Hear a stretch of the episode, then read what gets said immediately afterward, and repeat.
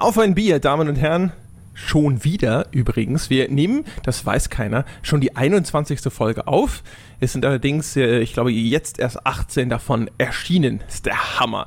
Ähm, deswegen herzlich willkommen. Mein Name ist immer noch André Peschke und am anderen Ende dieser Sky-Verbindung wieder der großartige Jochen Gebauer. Gute Nacht, Jochen. Äh, gute Nacht, André. Wir sagen übrigens gute Nacht nicht deswegen, weil wir jetzt sofort schon wieder aufhören und sagen, komm, die 21 machen wir mal anderthalb Minuten und fertig ist der Lack. Sondern weil wir äh, ausnahmsweise mal sehr spät aufnehmen um 22.13 Uhr. Ja, und das ist noch diese Worte sage. genug. Ja, aber da können wir jetzt trotzdem äh, doch mal ein Bier aufmachen. Was hast du denn heute wieder widerliches am Start? der Tag, an dem wir das aufnehmen, ist äh, der Sonntag nach der Gamescom. Mhm. Und dementsprechend habe ich wie sollte es auch anders sein, von der oh. Gamescom ein Bier mitgebracht. also ein Kölsch. Nein, äh, und zwar haben die guten Macher von Kingdom Come Deliverance Bier als Giveaway. Und während ich ja den ganzen oh. Tinnef, den man auf der Gamescom zugesteckt bekommt, normalerweise immer entweder liegen lasse oder mitschleppe, damit ich ihn entweder verlose oder an bedürftige Kollegen verschenke, habe ich mir gedacht so, Bier wollt ihr mir schenken? Das ist ein Zeichen. Das nehme ich mit. Das trinke ich im Podcast. Und die haben die äh, Dinger jetzt so quasi, das ist ja alles so historisch korrekt, bla bla bla. Und da gibt es ja diesen, gibt ihren König Wenceslas, ja, das, ich glaube, das ist der, der dann äh, historisch von seinem Bruder, dem König von Ungarn, verarscht und dann auch eingeknastet wird und so. Ja, und dessen Name ziert dieses Bier und es soll ein Pale Lager sein. Ah, ein Pale-Lager. Jetzt guckst du mal drauf, weil die, die, Entwickler sind ja Tschechen und aus Tschechen, Tschechien kommt ja bekanntlich gutes Gebräu. Jetzt mhm. guck doch mal drauf, was für eine Brauerei oder so das abgefüllt hat. Ja. Was die dann am Ende für ein, für ein, für ein Werbeetikett draufgeklebt haben, ist ja wieder was anderes, aber da muss ja irgendwo draufstehen, wer das gebraut hat. Ich vermute, dass es Malesov oder Malesov oder Malesov ist, keine Ahnung. Der, das Problem ist, das Etikett ist in Tschechisch bedruckt, von daher. Aber ich nehme an, dass das der Name der Brauerei ist. Mhm. Wie wird das geschrieben? M-A-L-E-S-O-V. M-A-L-E-S-O-V. M-A-L-E-S-O-V, genau. Und da unten ist auch, ähm, da ist auch eine Internetadresse sogar drauf mit einem Punkt CZ am Ende. Die ist aber nicht nur Malesov, sondern, ah, das ist leider beschädigt an der Stelle, äh, FOV, AFOV Malesov, also so laut CZ. Wikipedia ist Malesov ist ein Messtisch in Tschechien, was auch immer ein Messtisch oder wie auch immer das. Ah, eine Minderstadt. Das ist aber nicht nett. In Tschechien wird eine Minderstadt als Messtisch oder wie auch immer es ausgesprochen wird bezeichnet. Eine Minderstadt. Du trinkst also Bier aus Minderstädten. Na, ist es, da bin ich ja mal gespannt, ob es ein minderwertiges Bier ist. Ja, das sind wir alle. Ich werde es mal jetzt ja. öffnen. So, Moment. Pale Lager, ne? Hm. Ja, ja, ja, ja. Sag mal Bescheid. Hm. Oh, das finde ich aber sehr angenehm, muss ich gestehen. Oh. Das schmeckt so ein bisschen wie ein dunkles Bier, obwohl es hell, helles ist. Aha. Mhm. Also äh, 90, äh, oder? Für Kingdom Come. Mhm. Schon. Da ist der 90er. Naja, es war, also es war so eine Viererstiege, die sie Aha. da verteilt haben.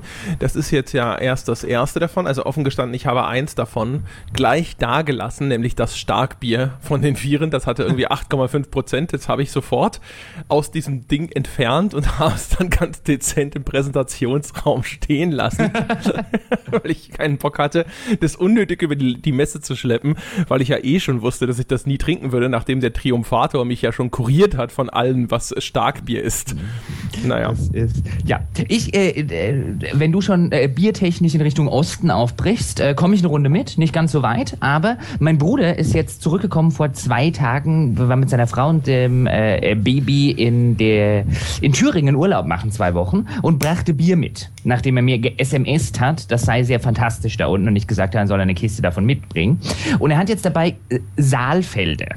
Aha. Und zwar das Ursaalfelder, von denen wir einen Kasten haben, ist ein, ein, ein sehr hopfiges Märzenbier. Es schmeckt absolut fantastisch. Kann ich jedem nur empfehlen, Ursaalfelder. Äh, auch das Pilz ist ganz lecker. Ähm, das Jubiläumsbier, was er dabei hat, habe ich noch nicht probiert. Ich nehme jetzt mal äh, wieder eins von diesem Ursaalfelder. Das hat auch irgendwie bei irgendwelchen Bierweltmeisterschaften und so weiter, ich habe mich dann ein bisschen schlau gemacht, gewinnt es irgendwie seit Jahren Goldmedaillen. Und ich verstehe durchaus, warum. Es ist ein sehr, sehr leckeres Bier. Shit, shit, ah, shit. Äh, Flasche Was? gekippt. Oh, äh, äh, ich muss das gerade wegmachen. Weiß ich, haben wir dafür irgendwie einen Notfallplan oder wie, wie, wieso verschüttest du das? shit, shit, shit. Warum verschüttest du Bier? Ja, ja. Mach mal weiter, ich, äh, ich muss hier gerade retten. Was Und es klingt vor allen Dingen, wie viel davon hast du verschüttet?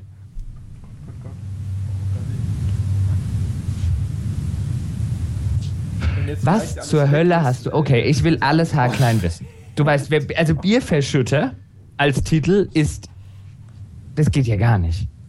Ui, Wie hast du es denn verschüttet? Also ich, ich lasse ja Bier verschütten, lasse ich mir zum Beispiel dann gefallen, wenn man es versucht, in sich reinzuschütten und den Mund verfehlt. Zum Beispiel, wenn man schon zu viele davon getrunken hat. Das ist ja zum Beispiel eine Ver Verschüttungsaktion, die noch nachvollziehbar ist. Wie hast du es denn verschüttet? Ich bin halt dran gestoßen. Das gute Viehgebier tschechischer Brauart ausgekippt. Mann, Mann, Mann, Mann. So, wenn, wenn, wir so weitermachen, fangen wir heute überhaupt nicht mehr an, über Spiele zu reden. Was auch nicht schlimm ist, dann trinke ich halt noch mehr von dem USA-Fell, das ist irgendwie lecker. Die Bauern nirgends sind nicht ja. überbrücken sie. Gut, während du wir machen es jetzt einfach mal so. Du machst da im Hintergrund weiter sauber und ich erkläre mal den, äh, den zwei übrig gebliebenen Zuhörern noch, worüber wir heute überhaupt reden. Ähm, also während, während André da im Hintergrund oh die Sauerei beseitigt, ähm, haben wir uns nämlich gedacht, wir reden heute mal darüber, wenn ich im Hintergrund ja, überhaupt noch höre, wo er, äh, bist du jetzt irgendwie noch weggelaufen oder bist du wieder da und ja, äh, ist ja auch wurscht. Wir, ähm, da sind Spritzer auf meinem wundervollen Laptop. Ich muss das. Ach, oh mein Gott. Katastrophe. Ja. Ähm, ja, also während André da im Hintergrund äh, die Schäden seiner Ungeschicklichkeit beseitigt, äh, wir haben uns heute äh, mal vorgenommen, nachdem das schon letzte Woche in dem Gespräch so mit dem Chris Schmidt so ein bisschen anklang, als äh, wir es zum Beispiel so ein bisschen von Pillars of Eternity hatten und ähm, äh, über den, ich würde sagen, das Comeback der Oldschool-Spiele, dem wollten wir und der Oldschool-Nischenspiele vor allen Dingen, wie zum Beispiel dem klassischen isometrischen Rollenspiel, wie sie heute gar nicht mehr gibt. Dieser ähm, Rückkehr des Oldschool wollten wir heute mal eine ich würde sagen, ein bisschen nostalgisch, einerseits nostalgische, andererseits aber auch ein vielleicht ein bisschen kritische Stunde oder wie auch immer lange wir jetzt darüber reden, widmen. Wie lange es auch dauert. Wie lange es auch dauern mag, bis du da wieder aufgewischt im. Hintergrund das oh, alles beseitigt hast. Und äh, ja, also heute Return of the Old School, äh, um irgendwie mal einen George Lucas-Titel dem Ganzen zu geben. ja. Und äh, könntest du jetzt auch irgendwas wieder zu diesem Podcast beitragen oder muss ich ihn heute? Ja, ja. Alles gut, alles gut. Muss ich ihn, muss ich ihn heute alleine füllen?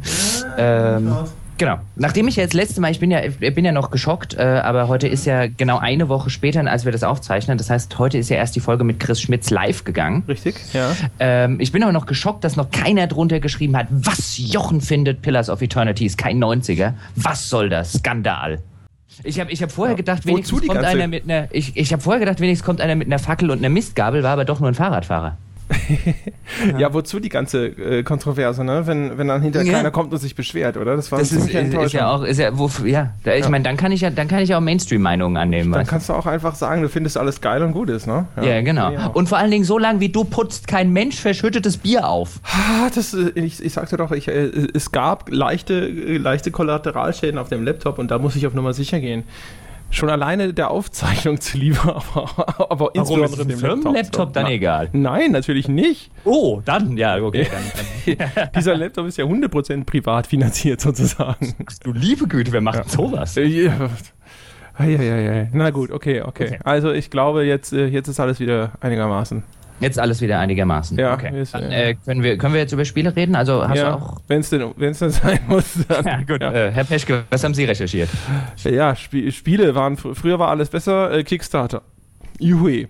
Ähm, äh, das war ja deine Idee. Steig doch mal ein, verdammt ich bin hier noch, ich bin hier noch völlig außer mir über diese Katastrophe. Die, ist, ich bin hier quasi in einem, in, einem Über, in einem, Überflutungsgebiet. Die Bundeswehr sollte eigentlich ausrücken, um mir zu helfen, ich, anstatt dass man mich nach Spielen fragt. Die Bundeswehr. Das Einzige, was die Bundeswehrsoldaten machen würden, wäre dir die Sandsäcke auf den Kopf zu hauen. Entschuldigung, ja. Gerhard Schröder sollte eigentlich jede Minute hier eintreffen, um persönlich zwei irgendwo draufzulegen. ja, in Gummistiefeln. Ja. Damals, ja, ja, ja genau. Äh, so hat er ja nochmal die Kanzlerschaft gewonnen, sagt man damals, wegen Hochwasser im Osten. Aber ist ja auch wurscht. Der Kohl hat wegen äh, der Mauer gewonnen, äh, wegen dem Mauerfall, um genau zu sein, und der, der Schröder wegen der Flut. Ich meine, ist nur fair. Der hatte einmal gut. das davor, äh, ja, nee, wir machen jetzt, lassen die Politik jetzt weg. Ähm, genau, war meine Idee bedauerlicherweise mit dem Thema heute. Ähm, fang mal an. Also dann fangen wir doch einfach mit, mit Pillars of Eternity an, oder? Pillar, wir haben es wir beide äh, in der Zwischenzeit, äh, habe ich ziemlich lange gespielt. Ich bin gerade dabei auf den, ähm, habe jetzt wieder aufgehört, weil ich dabei bin, auf de, äh, die angekündigte Erweiterung zu warten. Ja. Nicht wegen der Erweiterung, sondern wegen des Patches, der zeitgleich mit der Erweiterung erscheinen soll. Weil nämlich Pillars of Eternity ist so ein wunderschönes Beispiel, finde ich, wie Fans, was ja auch vollkommen legitim ist, ähm, Oldschool unterstützen und am Ende nicht nur Oldschool bekommen, also nicht nur das gute Oldschool bekommen, sondern in vielerlei Hinsicht ein schreckliches Oldschool bekommen. Ich mag Pillars of Eternity. Ich hab, hatte da jetzt äh, äh die letzten 25 Stunden oder so, bis ich dann gesagt habe, okay, jetzt äh, ich warte A auf den Patch und ich muss B nochmal anfangen, weil ich mit E verskillt habe und nicht alter Min-Maxer habe damit ein Problem, wenn nicht irgendwie alle Skills äh, perfekt sind. Ähm, und dann kann ich gleichzeitig auf den Patch warten. Ähm, aber ich habe so sehr ich das mag, an so vielen Stellen bei Pillars of Eternity das Gefühl, das war früher schon scheiße, das ist heute immer noch scheiße. Also warum man bei dieser, äh, das finde ich ist so ein Spiel, das so diese Möglichkeit gehabt hätte, ähm, dieses klassische isometrische Rollenspiel, die ich fantastisch finde, ähm, ein bisschen ins 20. oder ins 21. Jahrhundert zu hieven. Und es scheitert so kolossal daran, weil es viele Sachen, die früher schon richtig schlecht waren, einfach so übernimmt, bloß weil sie früher auch schon gab. Und das hasse ich. Das ist wahrscheinlich aber bei so einem Kickstarter Pillars of Eternity vielleicht natürlich auch dem geschuldet, dass sie jetzt da der Crowd, die sie gefundet hat, versprochen haben, dass es halt so richtig, richtig oldschool wird. Und wenn sie denn diese Sachen weglassen und es dann optimieren, vielleicht für den, die modernen Gegebenheiten, wenn man das so nennen möchte, dass dann aber die ersten sofort ankommen und sagen, boah, das, das habt ihr, das habt ihr mir nicht versprochen. Das ist nicht das, was ich, wofür ich hier bezahlt habe. Äh, das, das mag durchaus stimmen, aber das finde ich einen dieser grundsätzlichen Probleme, den, den gerade Kickstarter zum Beispiel hat, dadurch, dass dort relativ viele, haben wir ja glaube ich schon mal drüber gesprochen, so ziemlich alles, was dort gefundet wird, sind ja eben keine total originären, neuen, innovativen Konzepte, sondern äh, sehr alte Konzepte. Ähm, äh, von denen, von der Sorte, die es halt einfach sehr lange keinen gab. Aber das ist so ein Grundproblem, ist nämlich, dass Spiele rauskommen, die Fanservice sind. Und jetzt kann man ja sagen, also einerseits kann man selbstverständlich sagen, ist doch vollkommen legitim. Es gibt da draußen Fans und dann macht man, macht man ihnen einen Fanservice. Und auf der Ebene, ja, finde ich Klar, kann man sagen, ist legitim, der Ansicht kann man sein. Andererseits als, als ich würde mal sagen, als Kritiker finde ich Fanservice immer schrecklich, weil Fanservice bedeutet kreativen Stillstand. Das sieht man wunderschön da und jetzt werfe ich, werfe ich die, äh, ein bisschen die, die, die Oldschool-Rollenspielfans, zu denen ich übrigens auch gehöre, ähm, also ich werfe mich da mit in den gleichen Topf, wie zum Beispiel Call of Duty-Fans. Bei Call of Duty kann man das gleiche Argument machen. Hey, die machen halt Fanservice. Und offensichtlich haben sie zig Millionen Fans weltweit. Die kriegen, geben halt ihren Fans jedes Jahr wieder, was sie haben wollen. Und das ist eine legitime Ansicht. Jetzt sagen aber sehr viele, dazu gehöre ich dann auch wieder, Moment, aber das ist ja kreativer Stillstand, das wollen wir im Medium nicht haben oder zumindest nicht auf die Weise, dafür gehört man abgestraft und so weiter. Wenn das gleiche jetzt aber der Kickstarter-Entwickler macht, scheint es kein Problem zu sein, dann ist es guter Fanservice. Und das finde ich ein bisschen scheinheilig. Das stimmt. Übrigens, holy shit, das Bier, das ich trinke, ist auch auf Kickstarter. Was? Ja, das hat einen Kickstarter-Sticker drauf, das entdecke ich gerade. Da kann man nach Friendly Brewery suchen, um die zu unterstützen anscheinend. Oh, mhm. Da schau her. Na dann, ja, dann äh, wer ein Bier auf Kickstarter unterstützen möchte, weiß jetzt, was er zu tun hat. Äh, zumindest dieses Pale Lager, das äh, hat schon mal ein, zwei Euro verdient. Wenn man es kippt. Äh, ja. Genau. Ja, äh, und zum Thema, ja, ich gebe dir recht, also es, das, es gab vor Jahren mal einen Artikel, ich weiß nicht mehr wo. Ich glaube, der war auf, wie heißt die Seite, wo die Zero Punctuation Sachen auch sind? Escapist, ne? Ja. Ja, ich glaube, auf äh, The Escapist war der Artikel, ich kann mich aber täuschen. Und da ging es eigentlich, äh, der, die Headline war sowas wie Stop listening to the fans oder sowas. Mhm. Und da ging es darum, dass in den, in den meisten Fällen, wo Entwickler auf die laut schreienden Fans gehört haben, also mhm. oder zumindest in vielen, viel mehr Fällen als in, in, in anderen, ist es scheiße gewesen, dass sie auf sie gehört haben. Ja. Mhm. Ähm, ich bringe leider diese ganze Argumentationskette nicht mehr zusammen von damals, aber das ist mir in Erinnerung geblieben, weil ich tatsächlich damals so einen ähnlichen Gedanken auch hatte. Da, ich weiß gar nicht, es gab auch damals eine Diskussion, eine aktuelle, an der sich das entzündet hat. Aber die, tatsächlich ist es ja richtig, was du sagst. Wenn man sich mal anschaut, was Fans fordern, dann ist das, und das sollte auch niemanden überraschen, Features, die sie schon mal irgendwo anders gesehen haben und die sie jetzt da auch wollen. Und natürlich ist es umso schlimmer, wenn es um ein äh, so ein Revival-Projekt geht, wie zum Beispiel Pillars of Eternity, wo die Leute sagen, ich will das, ich will das, ich will das. Und wenn man nachschauen würde, wäre wahrscheinlich jedes jedes Ich will das oder 10, 80 Prozent Ich will das sind irgendwo in irgendeinem Baldur's Gate schon mal vorgekommen oder mhm. so.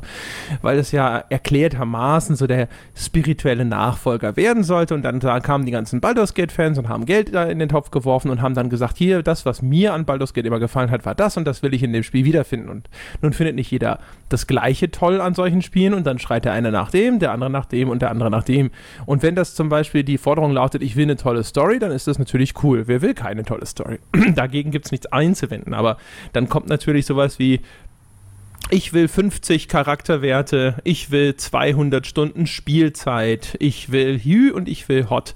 Und viele von diesen Forderungen sind erwiesenermaßen eigentlich Quatsch. Also zum Beispiel äh, äh diese, diese Forderung nach, ich will 200 Stunden Spielspaß, jetzt mal ganz beispielhaft, aber ich bin mir ziemlich sicher, ich habe solche Forderungen jetzt nicht genau diesen Wert irgendwo gesehen. Die ist ja erstmal grundsätzlich schon mal sehr, in ihrer Unbestimmtheit sehr, ja, wenig durchdacht, nenne ich das jetzt einfach mal. Mhm. Weil Ne, ich kann dir auch 200 Stunden Spielzeit bieten mit Pong oder mit was auch immer, ja. Also 200 Stunden ist, heißt ja nur, dass das Ganze echt lange dauert. Es kann aber auch einfach Scheiße sein, die echt lange dauert und die aber Ich glaube, das, das Implizite ist schon bei der Forderung dabei. Also ich will 200 geile Stunden. Der Gag ist ja aber, wie ist das denn möglich? Also bei welches 200-Stunden-Spiel hat denn wirklich 200 geile Stunden? Ist da nicht immer, immer, immer bei diesen endlos langen, großen Spielzeiten tatsächlich eine ganze Menge Zeug dazwischen gewesen, das einfach nur hä war? Und dann aber waren halt die anderen 50 Spielstunden so gut, dass man das wieder vergessen hat. Du musst jetzt mal kurz weiterreden. Jetzt bin ich dran, diesen Podcast kurz zu. Hier ist gerade eine ja. Schnake reingeflogen von oh. der Größe eines verdammten Vogels und die wird jetzt eliminiert. An alle Tierschützer da draußen, ich habe nichts gegen Tiere, aber wenn man Blut aussaugen will, ist hin. Ach, ja, ist ja super. so, okay. äh, erzähl weiter, ich schleiche ja. mich dran. Sie hat sich natürlich hier hinter oh. die Schreibtischlampe gesetzt. Kannst du das live kommentieren? Das erscheint mir spannend. Kommt. Ja, ich habe hier übrigens Thomas Pynchon, ja. Against the Day, ein Buch, äh, äh, äh, ein Roman äh, von Penguin Books äh, in der Hand. Das hat mir mal der Rüdiger Steidle geliehen, weil er es scheiße fand. Ähm, und oh. hat gesagt, vielleicht ja. finde ich es ja besser. Ich habe irgendwie zehn Seiten gelesen, finde es auch nicht besser. dachte immer, das kann man jetzt dazu benutzen, um zu kurz geratene Tischbeine oder so abzustützen oder damit was was weiß ich, Schubladen auszulegen. Aber jetzt kommt es in Einsatz, weil es hat nämlich hier locker mal, was hat es, was hat es, was hat es, Moment, tausend, über fast 1100 Seiten. Das oh. heißt, dieses Viech, diese dreckige Blutsauger, Arschmadenkrampe da hinten, wie, wie, wie Schnakenhasse, kann sich gar keiner vorstellen. Weil du kannst dich auch, selbst wenn ich dich jetzt nicht treffe, du blödes Viech, weil du dich so hingesetzt hast, dass ich nicht richtig drankomme, aber du bist zu groß. Die hat sich schon an irgendwem voll gesaugt, glaube ich. Oh, das gibt einen Fleck interessant wird, wenn du jetzt die tausend jetzt Seiten. Die Scheiße. Okay. Äh, äh, aber jetzt wirklich erzähl mal weiter, weil gleichzeitig muss ich hier noch das Fenster zumachen, damit okay. nicht auch noch irgendwie okay. der Bruder, die Schwester und irgendwie am Ende hat sie noch einen großen Bruder. Oder habe ich das Mistvieh doch erwischt? Ich weiß es nicht. Ich, will, ich warte auf den Moment, wo du ihr tausend Seiten Pinchen um die Ohren haust und sie lebt noch.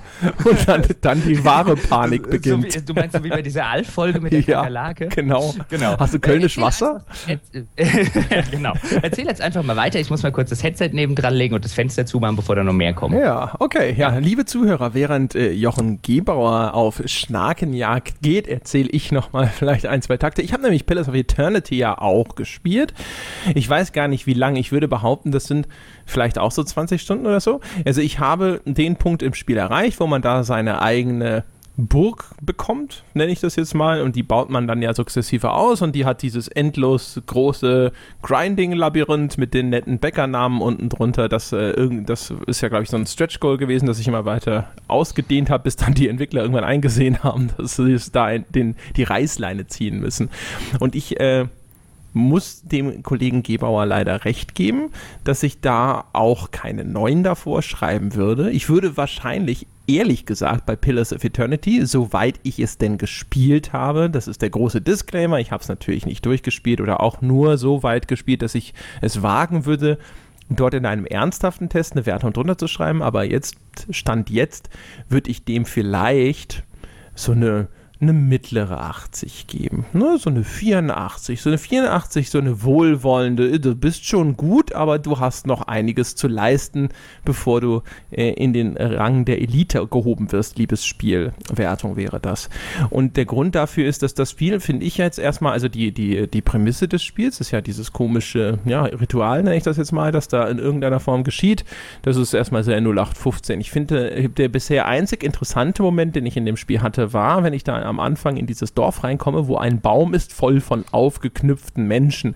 Und ähm, das fand ich alles sehr faszinierend, was sich dort abspielt in dem ganzen Dorf. Es gibt ja auch diese Fähigkeit, da also die Aura von Menschen zu lesen und dann kriegt man eine Einblendung von Ereignissen, wahrscheinlich von der Vergangenheit, glaube ich. Ja. Ähm, das finde ich ein eigentlich nettes Feature. Die benutzen das aber extrem häufig und ich habe anfangs gar nicht verstanden, warum in aller Welt treiben die das denn? Bis mir, ich glaube, es war sogar Jochen, irgendjemand gesagt hm. hat, dass das Kickstarter-Bäcker sind, die sich äh, einen NPC des designen durften oder die das gekauft haben und das war ihr Reward. Und dann haben die halt diese, diese Erinnerungstexte geschrieben. Und deswegen stehen irgendwo unmotiviert Menschen in der Gegend herum, und die kann man dann halt eben anklicken und dann kriegt man diese Texte zu lesen, die irgendwelche Schlüsselmomente im Leben dieser Figuren anscheinend beschreiben. Ähm, und das war's. Und ich habe am Anfang, weil ich das nicht wusste, gedacht, oh, das muss, muss, eine wichtige Figur sein, mit der muss ich irgendwas machen. Und dann passierte nichts und man konnte auch nichts machen, als die wieder anzuklicken und dann immer diese gleichen Texte zu lesen. Und habe dann äh, äh, gar nicht verstanden, was das Spiel damit vorhat. Und ich dachte, irgendwie, vielleicht wollen sie äh, mir irgendwie nachvollziehbar machen, wie das ist für meine Spielfigur, dass ich halt überall diese Eindrücke sammeln kann. Aber warum geht das dann nicht bei jedem? Sehr kurios. Ja, bis ich das dann hinterher. Übrigens, das hat übrigens, wenn ich kurz ja. unterbrechen darf, äh, 1000 Dollar gekostet. Ja. Also man hat 1000 Dollar, haben ein paar Leute dafür gezahlt.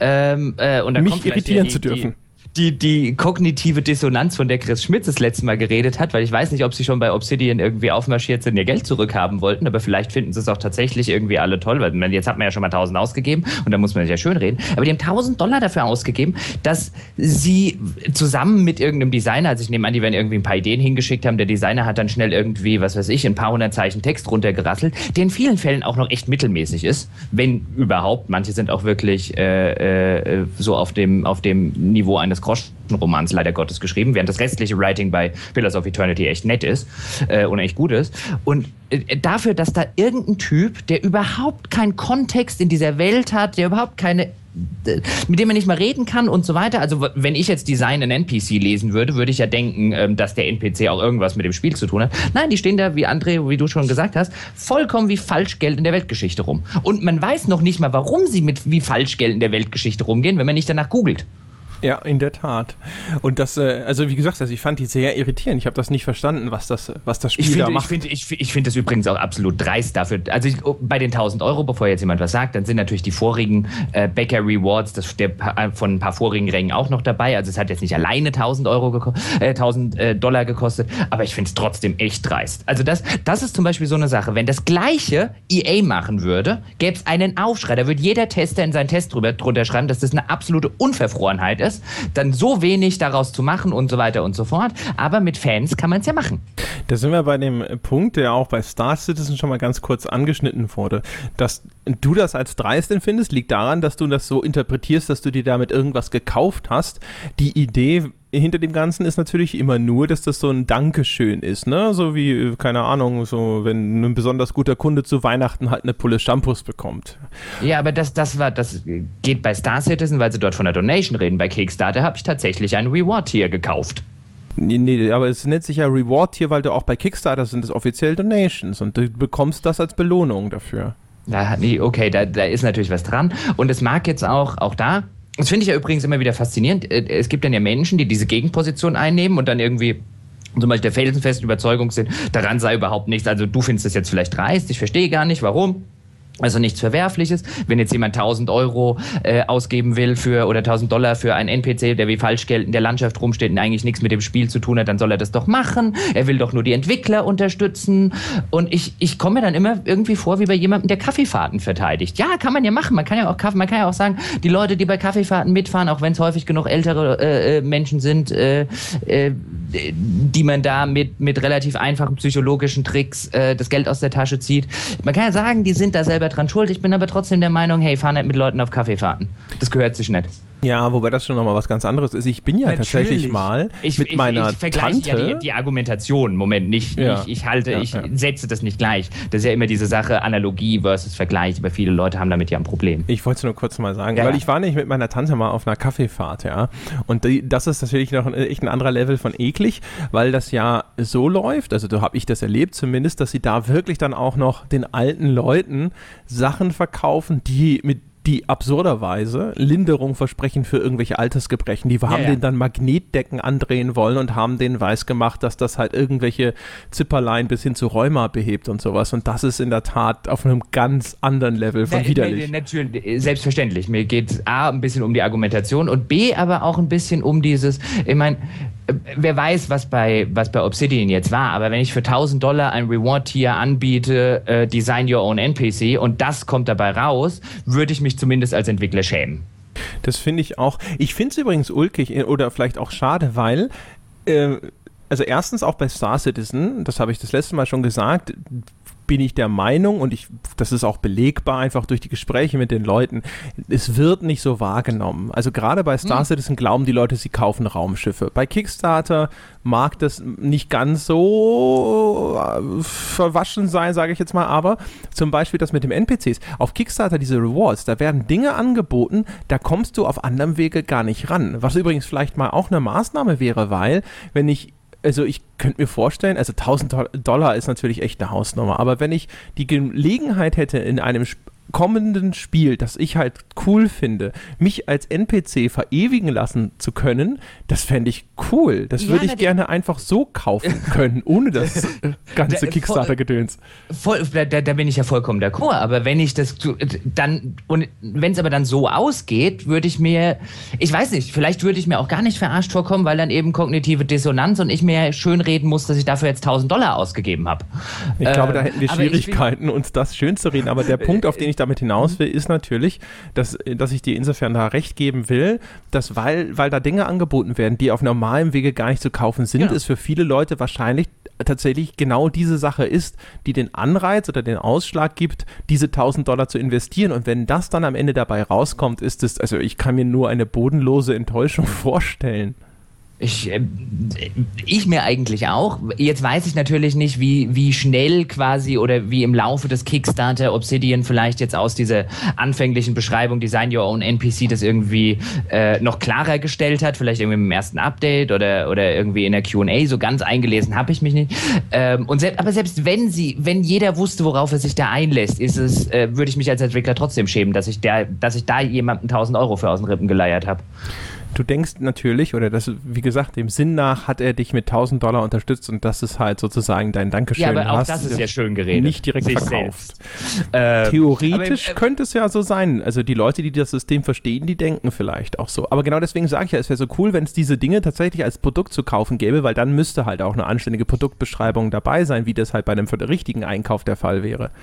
Ähm, aber lass uns jetzt vielleicht mal nicht, ähm, äh, jetzt bin ich mal derjenige, der sagt, bevor wir jetzt zu weiter reintrampeln, ähm, zu sehr, zu sehr auf diesem, auf diesen äh, äh, Bäcker-NPCs äh, rum, weil, weil ich finde die ja nur ein nettes Beispiel, A, für eine, für eine Herangehensweise, die man sich nur erlauben kann, wenn man so einen Fanservice macht ähm, und quasi ein Studio ist, dass ich das leisten kann. Wie gesagt, mein, mein EA-Beispiel äh, von vorher, denke ich, steht auch noch. Oder ich meine, guck dir an, was, äh, äh, da kommen wir vielleicht noch dazu, was teilweise Sony für eine Flak für, dieses, für die Shenmue-Geschichte gekriegt hat. Oh ja. Äh, ähm, äh, und das nur, weil sie Kickstarter gemacht haben. Da sind noch keine solchen Bäcker-Geschichten. Aber ich finde es auch insofern bezeichnet, diese NPCs, dass ich zumindest, ich kann mich nicht erinnern, es mag jetzt in gewissen Tests drinstehen, ähm, aber ich kann mich nicht daran erinnern, das irgendwie nur in einem Test gelesen zu haben. Und da kommen wir ähm, auf, einen, auf einen anderen Punkt, den ich, den ich ganz spannend finde, nämlich wie viele, wie ganz erheblich viele von den Tests, die ich insbesondere zum Release, weil es mich total interessiert hat, gelesen habe, äh, äh sowas von, von Fans getestet sind. Also das ist, als hätten das ein Fanboy geschrieben. Und was, was mir in so vielen von diesen Tests fehlt, ist dieses ein, und man kann, ich verstehe ja, warum man dieses Spiel super findet, wenn man auf altmodische Rollenspiele steht als Fan. Wenn ich an das Ding als Fan herangehe, dann denke ich mir in vielen Fällen, ja, endlich macht endlich mal wieder das und oh, das war schön und hier auch, das, das erinnert mich so nett an Baldur's Gate und ach, ich freue mich ja so total. Aber wenn es mein Job ist, andere Leute objektiv über was zu, oder möglichst objektiv, wir haben ja schon drüber geredet, wie sehr Objektivität jetzt geht, aber zumindest möglichst sachlich über was zu äh, äh, informieren, dann muss ich doch einen Schritt zurückgehen und das Ganze vielleicht ein bisschen auch als Kritiker sehen. Und wie viele Schwächen da unter ähm, äh, äh unter den Tisch gekehrt werden. Glaube nicht jetzt irgendwie auf eine bewusste Art und Weise, aber da wurde ein Spiel schön geschrieben in all seinen Facetten, das in vielen Facetten nicht schön ist. Und das, äh, ich verstehe warum, weil von Fan, weil man häufig genug rausgelesen hat, das hat halt auch noch der glühende Fan getestet. Aber ähm, man deswegen, deswegen geht man zum Beispiel, sagt man zum Beispiel in der Sportberichterstattung, dass man keine Fans äh, äh, eigentlich an die Berichterstattung über äh, Sportteams dran lassen darf, weil sonst kommt halt keine gescheite Berichterstattung mehr raus. Ja, ich habe jetzt keinen großen Überblick, ehrlich gesagt, über die, die Tests zu Pillars ich hab. Ich habe jetzt auch, ich habe auch nur einen, ich will jetzt auch niemanden persönlich, also soll sich bitte jetzt irgendwie kein, kein Tester oder so persönlich angekriegt. Ich habe in meinem Kopf einfach so eine Melange aus allem, was ich gelesen habe. Ähm, und in, in meinem Kopf, ich habe zwei, drei Sachen jetzt im Vorfeld nochmal nachgeguckt, einfach nur, damit ich, damit ich zumindest sagen kann, diese Melange stimmt halbwegs, die ich da im, im, im Kopf habe, dieses Gesamtbild. Ähm, äh, aber ich will ja jetzt auch gar niemanden persönlich angreifen. Ähm, aber so genau stellte sich das in Test dar. Das hat ja überall neuner Wertungen gekriegt oder sogar irgendwo mal Zehner. Und ich verstehe es einerseits ja, zumal interessante Anekdote vielleicht am Rande. Ich war ja gestern beim Rüdiger Steidle, den einige Zuhörer vielleicht auch noch kennen. Äh, alter Freund so aus äh, noch aus PC Games Tagen ähm, und mit dem habe ich über Pillars of Eternity gestern Abend just auch gesprochen und er ist ziemlich genau unserer Meinung. Aber er sagt halt, er hat es jetzt im Gegensatz zu uns beiden schon tatsächlich irgendwie die Story durch und er sagt, das Spiel endet halt, ah, das Ende sei fantastisch und es endet auf so einer motivierenden High Note dass er total verstehen kann, warum Leute, die nach äh, nachdem sie es durchgespielt haben, da sitzen und sagen, boah, ist das geil. Das ist äh, wie mit den Leuten, die der Meinung waren, dass ihre 200 Stunden halt insgesamt alle total fantastisch waren. Ne? Mhm. Ich, ich will trotzdem übrigens, auch wenn du uns zurückgezwungen hast, nochmal ganz okay, kurz diese Kickstarter-Geschichte zu Ende bringen.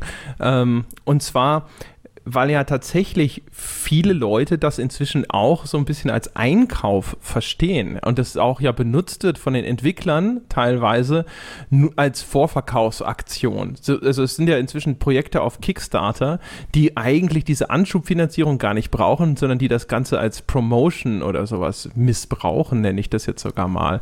Von daher äh, Pillars of Eternity, weiß ich nicht, würde ich jetzt sagen, gehört nicht dazu.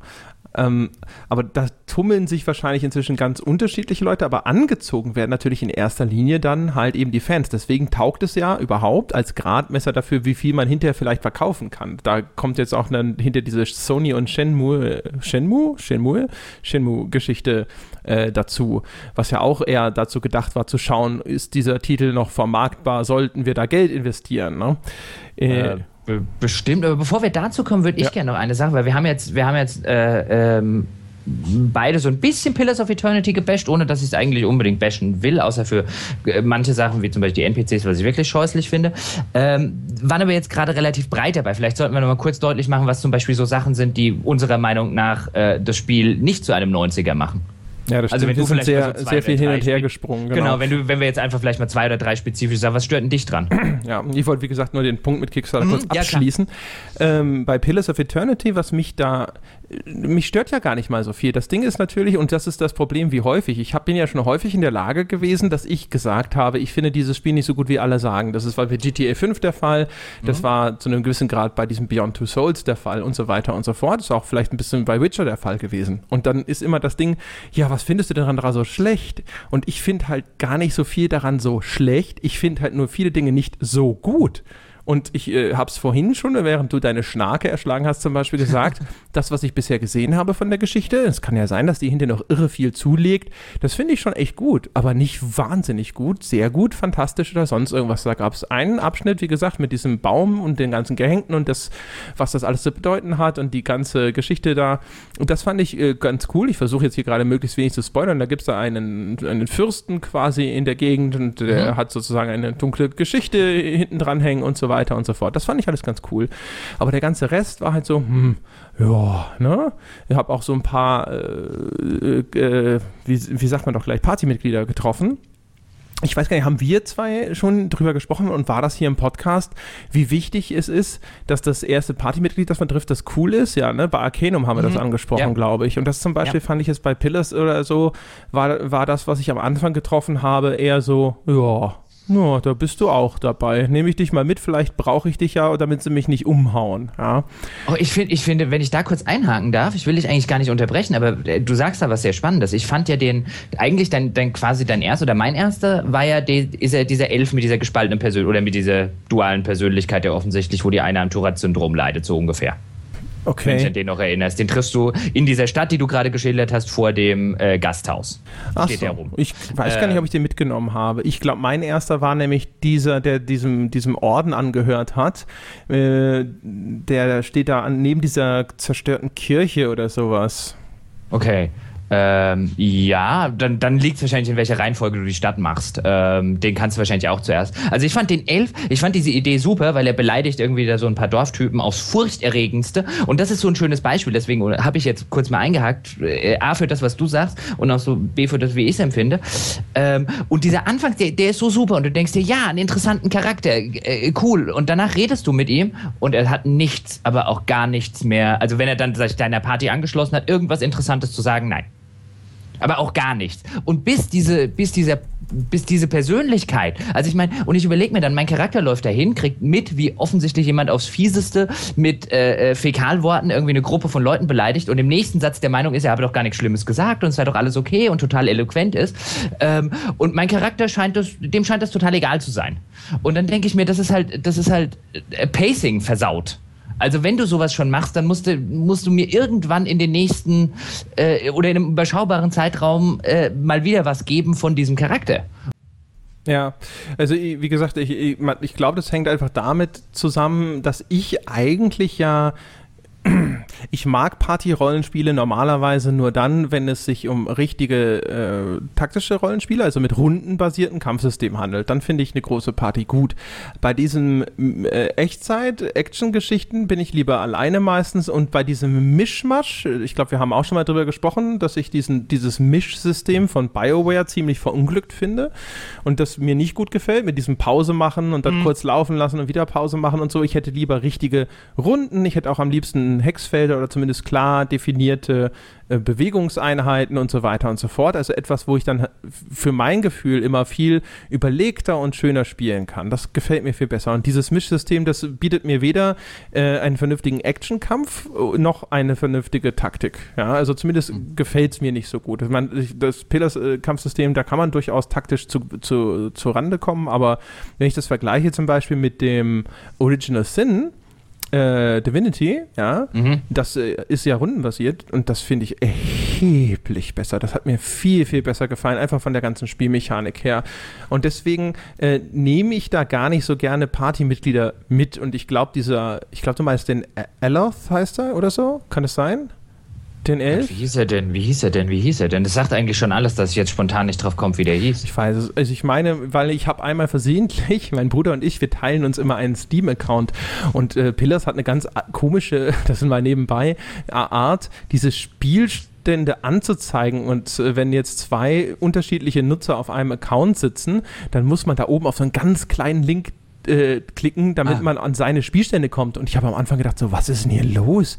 Wie, hä, da war ich schon und wieso habe ich so viele Leute in meiner Party? ja, hatte nämlich gar nicht so viele mitgenommen, weil ich, ich habe halt äh, den, den, äh, ja, den Typ vor der Kirche halt eingesammelt, ja, und äh, dann dachte ich so, jetzt guckst du erstmal, wie du klarkommst. Ich will gar nicht so viele Leute mitnehmen, weil dann, dann mu muss ich anfangen mit diesem Mikromanagement, weißt du, du gehst dahin, du gehst dahin, laufen lassen, oh nein, wieso bist du dahin gelaufen? Jetzt mach doch bitte das, klicke, jetzt klicke ich das an, wie ist da der Cooldown und so. Und ich wollte eigentlich relativ wenig Leute, eine überschaubare Gruppe. Und deswegen habe ich den halt und dann hinter den Dur Durance, den äh, komischen, durchgeknallten Priester eingesammelt. Ja. Und den Elfen habe ich stehen lassen selber. den, ich ich nehme immer alle mit. Erstmal. Und äh, nachher, wenn, wenn die Party voll ist, kann man immer noch gucken, wenn man dann wieder rausschmeißt. Und äh, leider Gottes ist, finde ich, den, find ich den Elf auch äh, relativ äh, unbrauchbar weil ich Wizards in dem Spiel äh, oder in dem, in dem System und so wie ich spiele nicht sonderlich gut gebrauchen kann. Ähm, aber vielleicht nenne ich jetzt auch mal so ein paar Beispiele, wo ich jetzt, weil ich ja vorher auch schon äh, äh relativ äh, äh, starke Wörter benutzt habe, wie ich glaube, ich habe irgendwann mal gesagt, das macht halt auch Dinge scheiße. Und was ich, ich zum war Beispiel noch gar nicht fertig, ne? Ach so, Entschuldigung, dann mach weiter. um Gottes Willen. Ich habe es aber auch, glaube ich, schon mal erwähnt. Also ich fand das, das ganze, diese ganze Character Creation äh, fand ich eher mühsam die ist irgendwie für mich auch undurchsichtig. Da ist ganz viel Zeug, wo ich das Gefühl habe, ich muss sehr viel Zeug eigentlich lesen, vielleicht sogar außerhalb vom Spiel, in irgendeiner Anleitung oder sowas, um zu verstehen, was da passiert. Das geht dir vielleicht weniger so, weil du ja deutlich mehr Erfahrung hast mit D&D-Regeln und so einem Kram. Ähm, aber das war für mich so ein Ding, ich habe halt einen von diesen God-Kind oder wie die heißen, mhm. habe ich mir gemacht. Halt, ich, ich spiele ja immer die skurrilen Charaktere. Ja. Ich mag ja eigentlich gar nicht so Menschen, Elfen oder so was Langweiliges spielen. Das fand ich übrigens eine ziemlich coole Rasse. Also die sieht ganz cool aus. Auch die Idee, dass, dass die so per se erstmal entstellt sind und so, aber dafür dieses und jenes haben, das fand ich alles ganz interessant. Aber dann der ganze Rest ist das halt so, wo ich mir immer denke, so, hm, Statistik, brauche ich dich und wofür brauche ich dich? Oh, Tooltip, ah, hm, okay, und dann, ha, und ja, das ist halt sowas, äh, das ist genau so ein Punkt, wo ich, aber da würde ich zweifeln. Ich kann mir vorstellen, also das ist natürlich klassisch oldschool sozusagen und ich, vielleicht gibt es auch viele Leute, die das wirklich cool finden. Es gibt ja sicherlich auch durchaus, sage ich mal, positive Aspekte an sowas, aber es ist, er wirkt für mich wie ein eher überladenes Charaktersystem und äh, persönlich würde ich ehrlich sagen, das hätte man eindampfen können. Ja, ich finde, dass das große, also soweit wie du es jetzt beschrieben hast, würde ich es eher noch unter ein bisschen zum, oder zumindest teilweise unter Geschmackssache abbuchen, was natürlich legitim ist zu sagen, mir gefällt das nicht.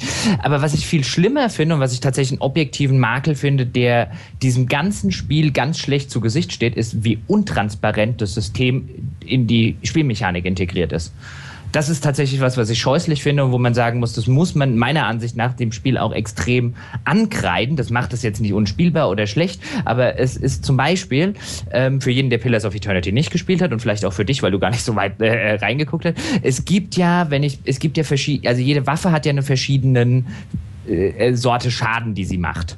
Also es gibt ja irgendwie, äh, äh, was weiß ich, das Schwert äh, macht sol so und solchen Schaden und das wird dann halt gewürfelt gegen, ich sag jetzt mal, den Ausweichwert des Gegners. Und ein Zauberspruch macht die und die Art von Schaden und der wird gewürfelt gegen den Will-Wert des Ziels und so weiter und so fort. Ich glaube, es gibt vier, äh, äh vier verschiedene Ausweichkat oder, oder äh, Ausweichkategorien, die man haben kann. Und je nach dem Angriff, welchen Angriff und mit was man die Gegner angreift, wird halt auf diesen Wert gewürfelt. Und dann gibt es noch einen Damage Reduction Wert, ähm, der auch von äh, Ziel zu Ziel unterschiedlich ist, der vielleicht vom, vom äh, Skill oder der Waffe oder dem Zauberspruch beeinflusst noch wird. Ähm, und dann berechnet sich am Ende der Gesamtschaden. Das Problem ist, dass du das bei jeder, also bis du total in diesem System drin steckst, musst du dir das bei jeder einzelnen Attacke selber erarbeiten weil das Spiel mhm. einfach keine Anzeige hat. Das heißt, wenn ich jetzt zum Beispiel mit einem Bogen auf einen Gegner schieße, zeigt mir das Spiel nicht an, wie hoch die Wahrscheinlichkeit ist, dass ich den treffe. Mhm.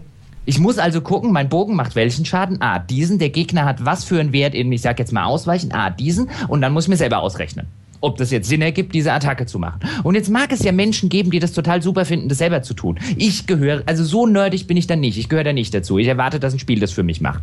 Und wenn ich das unbedingt selber machen will, mein Gott, dann baue eine Option ein, dass ich das ausschalten kann. Für die Leute, die das total selber wollen. Aber das ist schlechtes Spieldesign meiner Ansicht nach. Das ist einfach, ich will mir das nicht, insbesondere in der Anfangszeit, bei jedem Gegner und jeder Waffe, und dann habe ich ein neues Partymitglied, dann muss ich da wieder gucken, muss bei jedem Zauberspruch gucken, was hat der jetzt und äh, dahin. Ich will mir das nicht arbeiten, ich erwarte das in ein Spiel. Also das ist so eine grundlegende, ich will nicht mal sagen Komfortfunktion, das ist so basic ähm, dass ich baff, absolut baff über, über äh, Tests bin, in denen das, wenn überhaupt, am Rande mal als Kritikpunkt, weil ich finde, ich finde, das macht, äh, äh, das hat mich am Anfang so, das stört mich immer noch so extrem, dass ich auf den Patch warte, der das jetzt endlich einbaut. Ja. Und ein anderer Punkt zum Beispiel, was mich extrem stört, was finde ich gar nicht geht, ist, ähm, äh, es ergibt sehr viel Sinn in diesem Spiel, ähm, mit einem Zauber oder mit einem Fernkampfskills, äh, Fernkampfskill, mit einer Fernkampfwaffe die Kämpfe zu eröffnen, dass man irgendwie jemanden schleichend hinschickt ähm, und so weiter aber du hast kein, nirgendwo in diesem Spiel gibt es eine Reichweitenanzeige für äh, Zaubersprüche oder für Fernkämpfe oder überhaupt für Waffen wie man ein solches Spiel in einem solchen Kampfsystem heute im Jahr 2015 auf den Markt bringen kann, indem es keine Mindestreichweitenanzeige gibt, ist mir unverständlich. Und wie man das nicht kritisieren kann, ist mir noch unverständlicher. Also das sind, das, das ich finde halt, das sind, das sind einfach Sachen, für die muss man so ein Spiel abstrafen. Weil das, also wie man, wie man nicht in der Entwicklung auf die Idee kommt, die einzubauen, ist beyond me. Es gibt ja auch äh, einiges, was sie so in die Optionen ausgelagert haben. Also es gibt ja einmal diesen Ex Expert Mode, ja, wo dann ganz mhm. viel überhaupt sowieso ausgeschaltet wird. Und dann haben sie aber da einige Reihe von Sachen in den Optionen, die man an- und ausschalten kann. Also zum Beispiel die Markierung für so Area of Effect Zaubersprüche oder sowas. Das ist so ein Ding, das musste ich in den Optionen erst anschalten, witzigerweise. Also vielleicht war das auch noch ein, ein Bug oder so, aber das fand ich das auch sehr merkwürdig. Glaube ich, automatisch eingeschaltet. Zumindest bei mir war es das. Auf jeden Fall. Aber wie, im Grunde genommen schlagen wir da sowieso in die gleiche Kerbe, weil es hm. halt ja in die Richtung von Usability geht. Ja. Ich ja. habe ja nicht mal was dagegen, wenn ein Spiel sehr komplex ist und ich da sehr viel lernen muss. Aber ich finde, auch von einem Spiel, das im Jahr 2015 erscheint, kann man erwarten, dass es in irgendeiner Form mir eine Möglichkeit anbietet, das im Spiel zu lernen, sei es, dass mhm. es ein separates Tutorial gibt oder sonst irgendwas und dass ich nicht irgendwie äh, eine Anleitung wälzen muss. Und es wird sicher Menschen geben, die sagen, nein, genau das ist Oldschool. Und da sind wir jetzt wahrscheinlich wieder so ein bisschen bei der Folge über den Schwierigkeitsgrad, die dann, wo dann Leute äh, diese, diese will willkürlichen Hürden aufstellen möchten, damit ihr Baumhaus leer bleibt. Ja? So nach, das, genau. das ist völlig okay so. Früher musste man halt auch 300 Seiten Handbuch ja, legen und die also Casual Gamer heute wollen das nicht mehr. So, ja, ich will das auch nicht mehr. Ich bin beileibe kein Casual Gamer, aber ich habe keinen Bock, 300 Seiten Handbuch zu lesen. Ja, ich möchte, dass das Spiel das so vernünftig integriert hat, dass ich seine Mechanik lernen kann. Und von mir aus kann das gerne abschaltbar sein für all die Leute, die sich das in irgendeiner anderen Form erarbeiten möchten oder die gerne ein Handbuch lesen möchten. Aber das, finde ich, kann man heutzutage legitimerweise erwarten erwarten. Und das ist eigentlich auch eine Standarderwartung, die eigentlich normalerweise an alle Spiele herangetragen wird. Da äh, gibt es wenig hinzuzufügen. Jetzt haben wir sehr lange über, über Pillars gesprochen, über ein Spiel, das wir trotzdem, oder sehr lange geschimpft über ein Spiel, das wir trotzdem beide eigentlich ja mögen.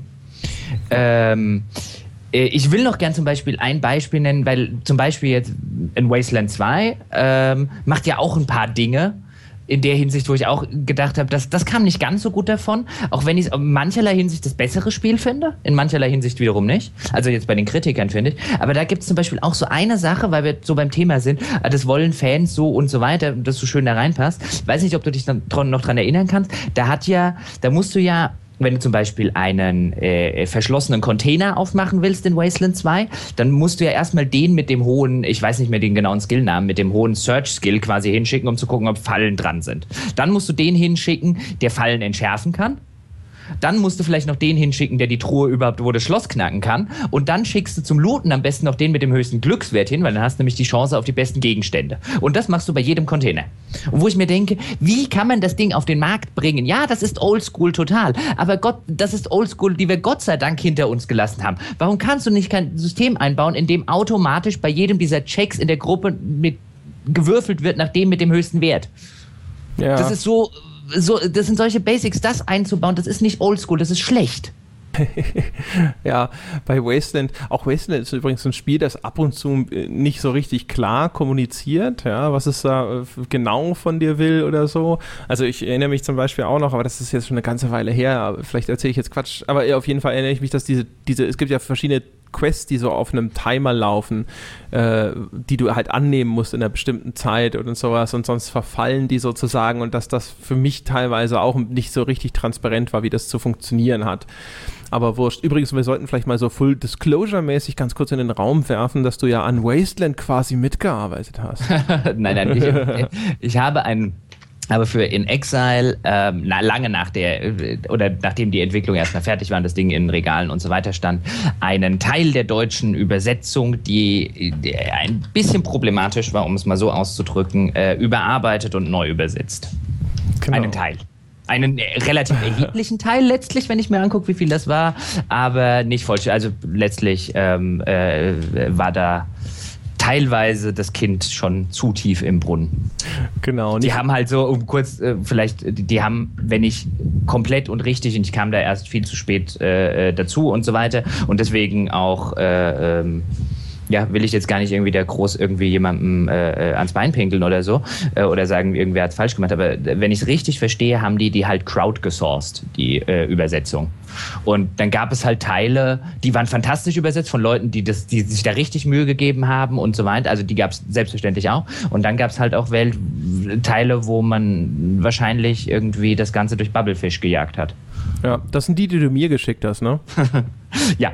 ich meine, äh, keine Internas, ich meine, das war ja ein, ein das, die, diese Übersetzung war ja auf dem Markt. Also ich ja, plaudere ja. da ja nichts aus, was man nicht selber hätte äh, äh nachprüfen können. Die, das zum Thema Full Disclosure, genau. die wären ja auch nicht äh, aktiv geworden, wenn sie nicht gewusst hätten, dass die vielleicht nicht ideal ist. Äh, genau. Äh, wo war, ja, und äh, Wasteland. Wasteland, genau. Ähm, ich finde es ich find's immer noch teilweise, ich mag zum Beispiel, da hast du vorher was angesprochen, ich mag auch die, die Rundenkampfsysteme liebe. Und ich, ich mag die Kämpfe. Bei, bei Wasteland stört mich die große Gruppe längst nicht so sehr wie bei Pillars of Eternity. Weil was mich bei diesen, bei diesen ähm, äh, Echtzeit, pausierbaren Echtzeitsystemen, insbesondere mit einer vollen Party mit sechs Leuten immer stört, ist, dass immer einer dem anderen den Weg rumtanzt. Und auch das mag ja realistisch und so weiter sein, aber ich, ich komme mir dann immer so viel so vor, als wäre ich so viel mit Micromanagement beschäftigt. Übrigens eine andere Sache, die jetzt dieser Patch bringen soll. Keine Party-AI, wollt ihr mich verarschen? Gar keine? Ihr bringt das Spiel raus, das äh, äh, äh Pillars hat keine Party-AI. Nee, man Nichts. Schickt die ja sowieso immer selber irgendwo hin, weil man der KI eh nicht vertraut. Doch, also ich hätte doch zumindest gerne, dass die automatisch angreifen. Ich will das doch nicht jedem Einzelnen oder jedes Mal den Rahmen drumrum, weil auch da sage ich, ja, in, ich sage jetzt mal, 70 Prozent der Fälle gebe ich eh jeden, jeden äh, jedes Kommando manuell. Ja. Aber in 30 Prozent der Fälle, wenn ich mal wieder irgendwie den nächsten drei Wölfen über den Weg laufe, ähm, hätte ich gerne, dass die zumindest ganz grundlegende ganz banale Sachen doch, dass ich die bitte automatisieren kann und die nicht jedes Mal wieder machen muss. Und insbesondere in einem Spiel, das dich ja, ich sag jetzt mal, bestraft dafür, wenn du, wenn du bei sowas unaufmerksam bist oder bei sowas nicht alles gleich micromanaged. Weil wenn ich halt mal sage, ach, was weiß ich, da kommen jetzt schon wieder irgendwie zwei Wölfe, gegen die habe ich ja eigentlich relativ wenig Probleme. Alle mal Attack, Attack, Attack und alle mal irgendwie hingeschickt. Und ich habe jetzt keinen Bock, den irgendwie nochmal zu micromanagen, weil ich kriege am Ende nicht mal mehr Erfahrungspunkte für die doofen Wölfe. Ähm, dann äh, kriegen ja meine Charaktere teilweise äh, die Endurance, die äh, regeneriert sich nach dem Kampf ja wieder, aber wenn sie anderen Schaden bekommen haben, weil zum Beispiel so ein Wolf mal wieder gekrittet hat, ähm, dann regeneriert es sich ja nicht. Und dadurch, dass aber gleichzeitig diese, diese Supplies zum, zum Rasten, diese Lagerfeuer-Supplies, halt begrenzt sind, du auch nur eine begrenzte Anzahl mitnehmen kannst, fühle ich mich dann immer bestraft deswegen, wenn ich nicht in jedem Kampf jeden Furz micromanage. Und dafür äh, übrigens, äh, wie findest du denn das? Ich fand das eine sehr merkwürdige Entscheidung, dass die diese normalen Encounter null Erfahrung bringen die, die bringen Erfahrung, bist du, äh, wenn ich das richtig durchgeblickt habe, vielleicht kann mir das, ich, ich war da nämlich am Anfang verwirrt, aber die bringen Erfahrung so lange, bis du den Codex-Eintrag dieses Gegners abgeschlossen hast. Und dann bringen die Gegner keine Erfahrungspunkte mehr. Okay, also auf jeden Fall, das fand ich sehr merkwürdig, weil ich bin ja äh, jemand, der so Gebiete immer cleart, ja. ja. Die Gegner, äh, also alle ausschaltet da und bis die Map komplett aufgedeckt ist, wenn das denn geht. Leider ist bei Pillars manchmal die Landschaft so, dass einige Flecken sich nicht komplett aufdecken lassen, was oh, mich übrigens ja, wahnsinnig macht. Ja. Und äh, das ist dann halt irgendwie ein bisschen ärgerlich, wenn man dafür keine Erfahrungspunkte einsammelt. Ich verstehe es ja, dass man irgendwo vielleicht den Fokus auf das Erfüllen von Missionen legt, aber das war seltsam. Und das, was du jetzt gerade sagst, spricht auch wieder nur dafür, wie schlecht das Spiel seine Mechaniken kommuniziert, weil wenn das so ist, dass die Erfahrungspunkte halt von mir aus nur gesammelt werden, bis irgendein so Codex-Eintrag vervollständigt ist, ist ich, mir war das nicht geläufig. Also ich hab's mir, das, das war dann die Erklärung, die ich hatte, warum ich irgendwann für die Dinge weil ich habe dann natürlich, da hast du ja unten dann dein Textfenster, in dem solche Nachrichten stehen. Ich habe irgendwann äh, geschnallt noch in dem, in dem, quasi in dem Anfangsdungeon, wo irgendwelche Spinnen rumgerannt sind. Ah, warte mal, diese, diese Spinne, hier unten steht jetzt, ich habe irgendwie 24 Erfahrungspunkte, ich nehme jetzt fiktive Zahlen, und äh, von irgendwie 400 möglichen und nach 400 habe ich anscheinend irgendwie den Kodex ein. Und irgendwann habe ich für Spinnen keine Erfahrungspunkte mehr gekriegt, obwohl ich, glaube ich, zwischen der letzten Spinne und der gar kein Level aufgestiegen war, sodass ich die auch nicht habe outleveln können und habe mir dann gedacht, hm, aber gerade war der Codex-Eintrag fertig. Wahrscheinlich ist es das. Ah, ja. Vielleicht ist es auch einfach irgendwie eine völlig bescheuerte Erklärung und es gibt noch eine andere. Ja, keine Ahnung. Aber du hast natürlich recht, äh, warum man das Spielern nicht erklärt, ist, äh, ja. ja. Aber äh, würde jetzt sagen, lass uns mal Pillars äh, äh, quasi die Details dann hinter uns lassen, weil es soll ja nicht nur eine Pillars-Folge werden, sondern ähm, aber ich finde, das trifft schon relativ gut mit, was wir, also im Hinblick auf das, äh, womit wir dann eingestiegen sind, nämlich ähm, es ist halt ein, ein, ein Fanservice-Spiel, offensichtlich in vielerlei Hinsicht. Ähm, die Frage ist nur, ob das wirklich allen Fans so gut gefällt. Oder äh, ob es nicht halt eine, wie, also wie quasi wie groß diese äh, äh, Menge derer ist, die das äh, tatsächlich so super finden. Ich glaube, selbst wenn es die Leute super finden, ich meine, die gehen natürlich mit einer Erwartungshaltung daran und dann kriegen sie von mir aus genau ein Spiel wie aus dem Jahr 1998 oder sowas und sagen, super, das ist genau das, wofür ich bezahlt habe. Hätte es ihnen nicht trotzdem besser gefallen können, wenn der Entwickler blöd gesagt, die Eier gehabt hätte zu sagen, ich gebe euch genau diese Art Spiel, aber so wie sie heutzutage gemacht werden würde.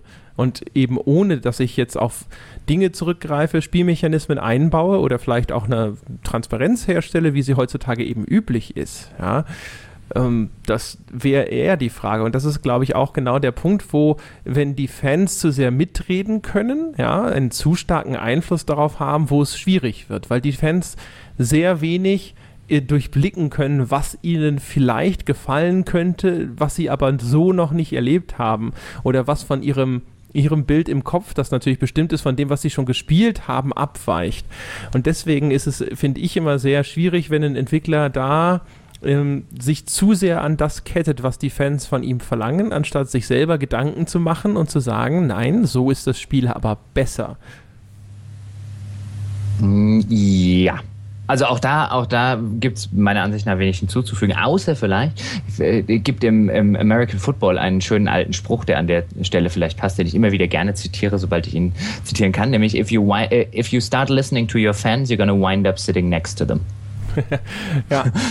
Der, der das immer schön, der natürlich jetzt auch in, in ein Extrem reingeht. Also manchmal ist es vielleicht, wär's, bei manchen Sachen denkt man sich ja, da wäre es vielleicht nicht schlecht, wenn sie mal auf ihre Fans hören würden.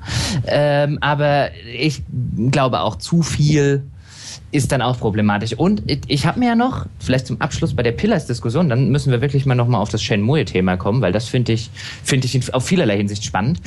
Ähm, ich habe mir ja mal die Mühe gemacht und habe mir die Steam Achievements angeguckt von äh, Pillars of Eternity und wir haben ja immer noch diese Folge, die wir irgendwann mal aufgenommen haben, in der wir über äh, darüber reden, wie erschreckend wenig Leute überhaupt Spiele nur spielen. Mhm. Ähm, und weißt du, wie erschreckend Pillars of Eternity ist? Also ich, ich saß ja wirklich davor und dachte, wow, ähm, das hatte mich erstmal nur persönlich interessiert. Ähm, das Ding war ja bislang noch in keinem großen Steam-Sale und so weiter. Also das sind zumindest Zahlen von Leuten, wo man jetzt sagen kann, okay, die haben das nicht für drei Euro vom Krabbeltisch mitgenommen. Mhm. Also die, die haben in der Regel Vollpreis dafür bezahlt, relativ kurz nach Release. Und wir sind hier und das hat tolle Achievements insofern, äh, wo du sagen kannst, ähm, hier kann man auch wirklich super ablesen. Also durchgespielt von den Käufern jetzt oder von den Besitzern auf Steam haben es ähm, 8,7 Prozent.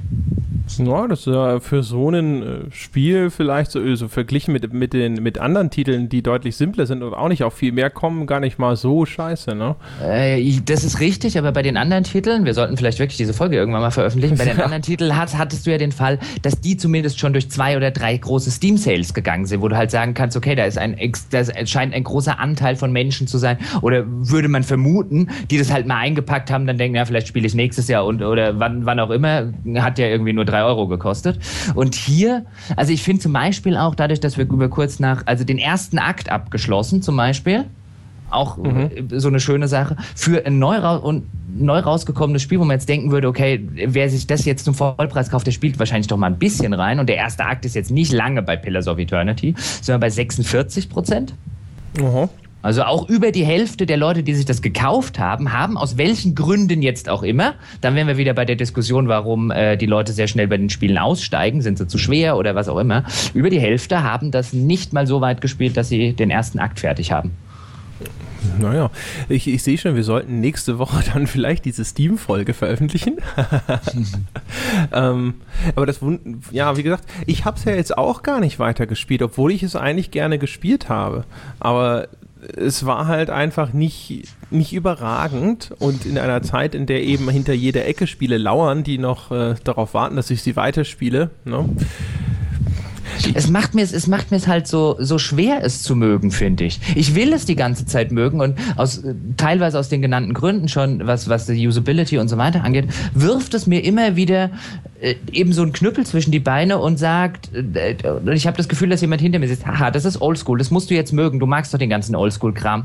Und ich denke mir aber, nein, ich, um ehrlich zu sein, mochte ich den schon damals nicht. Also schon damals waren viele von diesen, von diesen Spielen, auch Baldur's Gates oder Fallouts, die alten Fallouts, die ich liebe, die sind aber teilweise von der, von der Steuerung und von der Usability grausam. Ähm, und, und das zu übernehmen, bloß weil man es früher so gemacht hat, also das ist dieses, das haben wir schon immer so gemacht. Ich finde, äh, das geht, das geht gar nicht. Ähm, was uns aber vielleicht ein bisschen zu dem, zu dem, zu dem Shenmue bringt, ähm, was ja eins dieser Spiele war, wo es jahrelang von Menschen, die ich nicht verstanden habe, weil ich habe das auf dem Dreamcast gespielt und ich fand das so interessant wie Faber beim Trocknen zugucken. Ähm, äh, jetzt können auch wieder die Leute mit den Fackeln der Missgabeln kommen.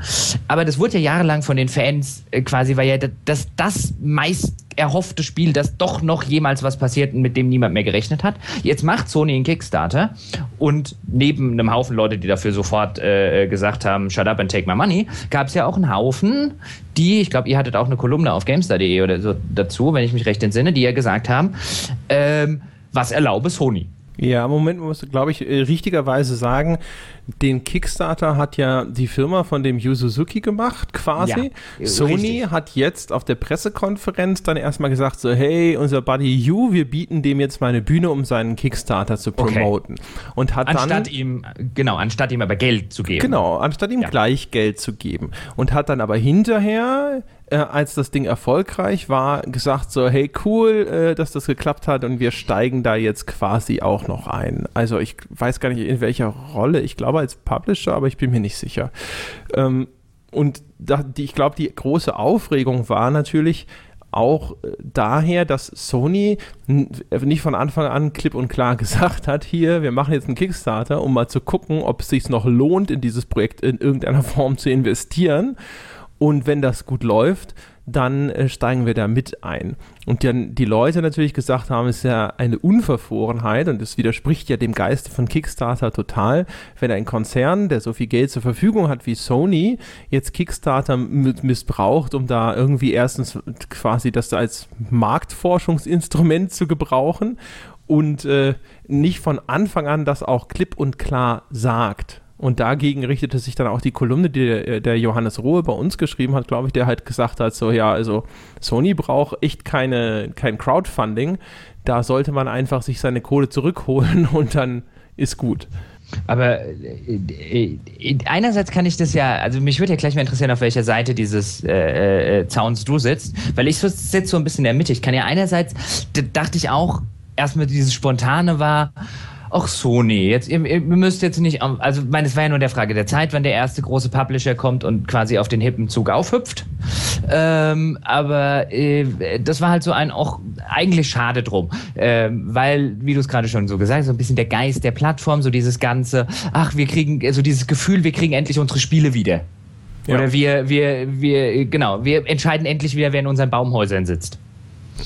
Ähm, äh, deswegen kann ich es von der Seite verstehen. Von der anderen finde ich, ich finde aber dieses, also auf so einer sachlichen Ebene oder auf so einer, ich sag jetzt mal auf so einer äh, äh, formal logischen Ebene ist dieses Argument, du darfst nicht auf Kickstarter gehen, wenn du zu viel, wenn du es dir eigentlich leisten könntest, das Geld auch äh, quasi anders äh, zu erwirtschaften, so, so albern. Also ich finde, ich finde, also das, ein Obsidian darf auf Kickstarter gehen. Ja, ein Sony nicht. Ein Chris Roberts oder ein äh, Richard Garriott, der, äh, mehr Geld schon verprasst hat, als die meisten Leute in ihrem Leben je verdienen werden, zusammengenommen, die dürfen Crowdfunding machen, Sony nicht. Also ich meine, dass da was in der, in der fundamentalen Logik, also wenn ich dann zum Beispiel immer den Satz lese, das kann Sony doch aus der Portokasse bezahlen, das ist ein so dummer Satz, weil das ist so ein Satz, ähm, den habe ich in dem, in dem Kontext häufig gelesen, äh, in Foren und so weiter, weil das ist so ein Ja und? Das bedeutet aber noch lange nicht, dass sie, dass sie eine Verpflichtung haben, das zu tun. Der Konzern ist ja nicht zu verpflichtet, ein Risikoinvestment einzugehen. Der kann, ein Konzern kann ja selbstverständlich sagen, pass mal auf, wir wollen kein Risikoinvestment eingehen, aber wenn es da draußen Risikoinvestment äh, äh, Leute gibt, die das machen wollen, dann be, be our guest. Ja, das schon. Ich habe da ehrlich gesagt, wenn ich wenn ich jetzt mal nach meinem persönlichen Herzensempfinden gehe, hätte ich dazu noch mal eine ganz andere Meinung. Und zwar wäre ich dann vielleicht auf der ganz anderen Seite des, des Zauns und würde sagen, ja, auch Chris Roberts und Richard Garrett und wie sie alle heißen, haben auf Kickstarter alle nichts verloren, auch ein Pillars of Eternity nicht. Wenn es nach mir ginge, wäre Kickstarter nämlich für die Projekte da, die tatsächlich sonst nie Geld kriegen, nämlich die, die wirklich innovativ, originell sind, die etwas anderes versuchen. Was aber Kickstarter für Spiele von Anfang an nie gewesen ist. Von dem ersten Tim Schäfer Adventure her war Kickstarter eine Plattform, wo sich die Leute die Dinge zurückgekauft haben, die sie schon kannten und die sie nochmal haben wollten und für die es heute keinen Markt mehr gibt, der so groß ist, dass ein richtig großer Publisher wie Electronic Arts oder so richtig Geld da reinstecken würde.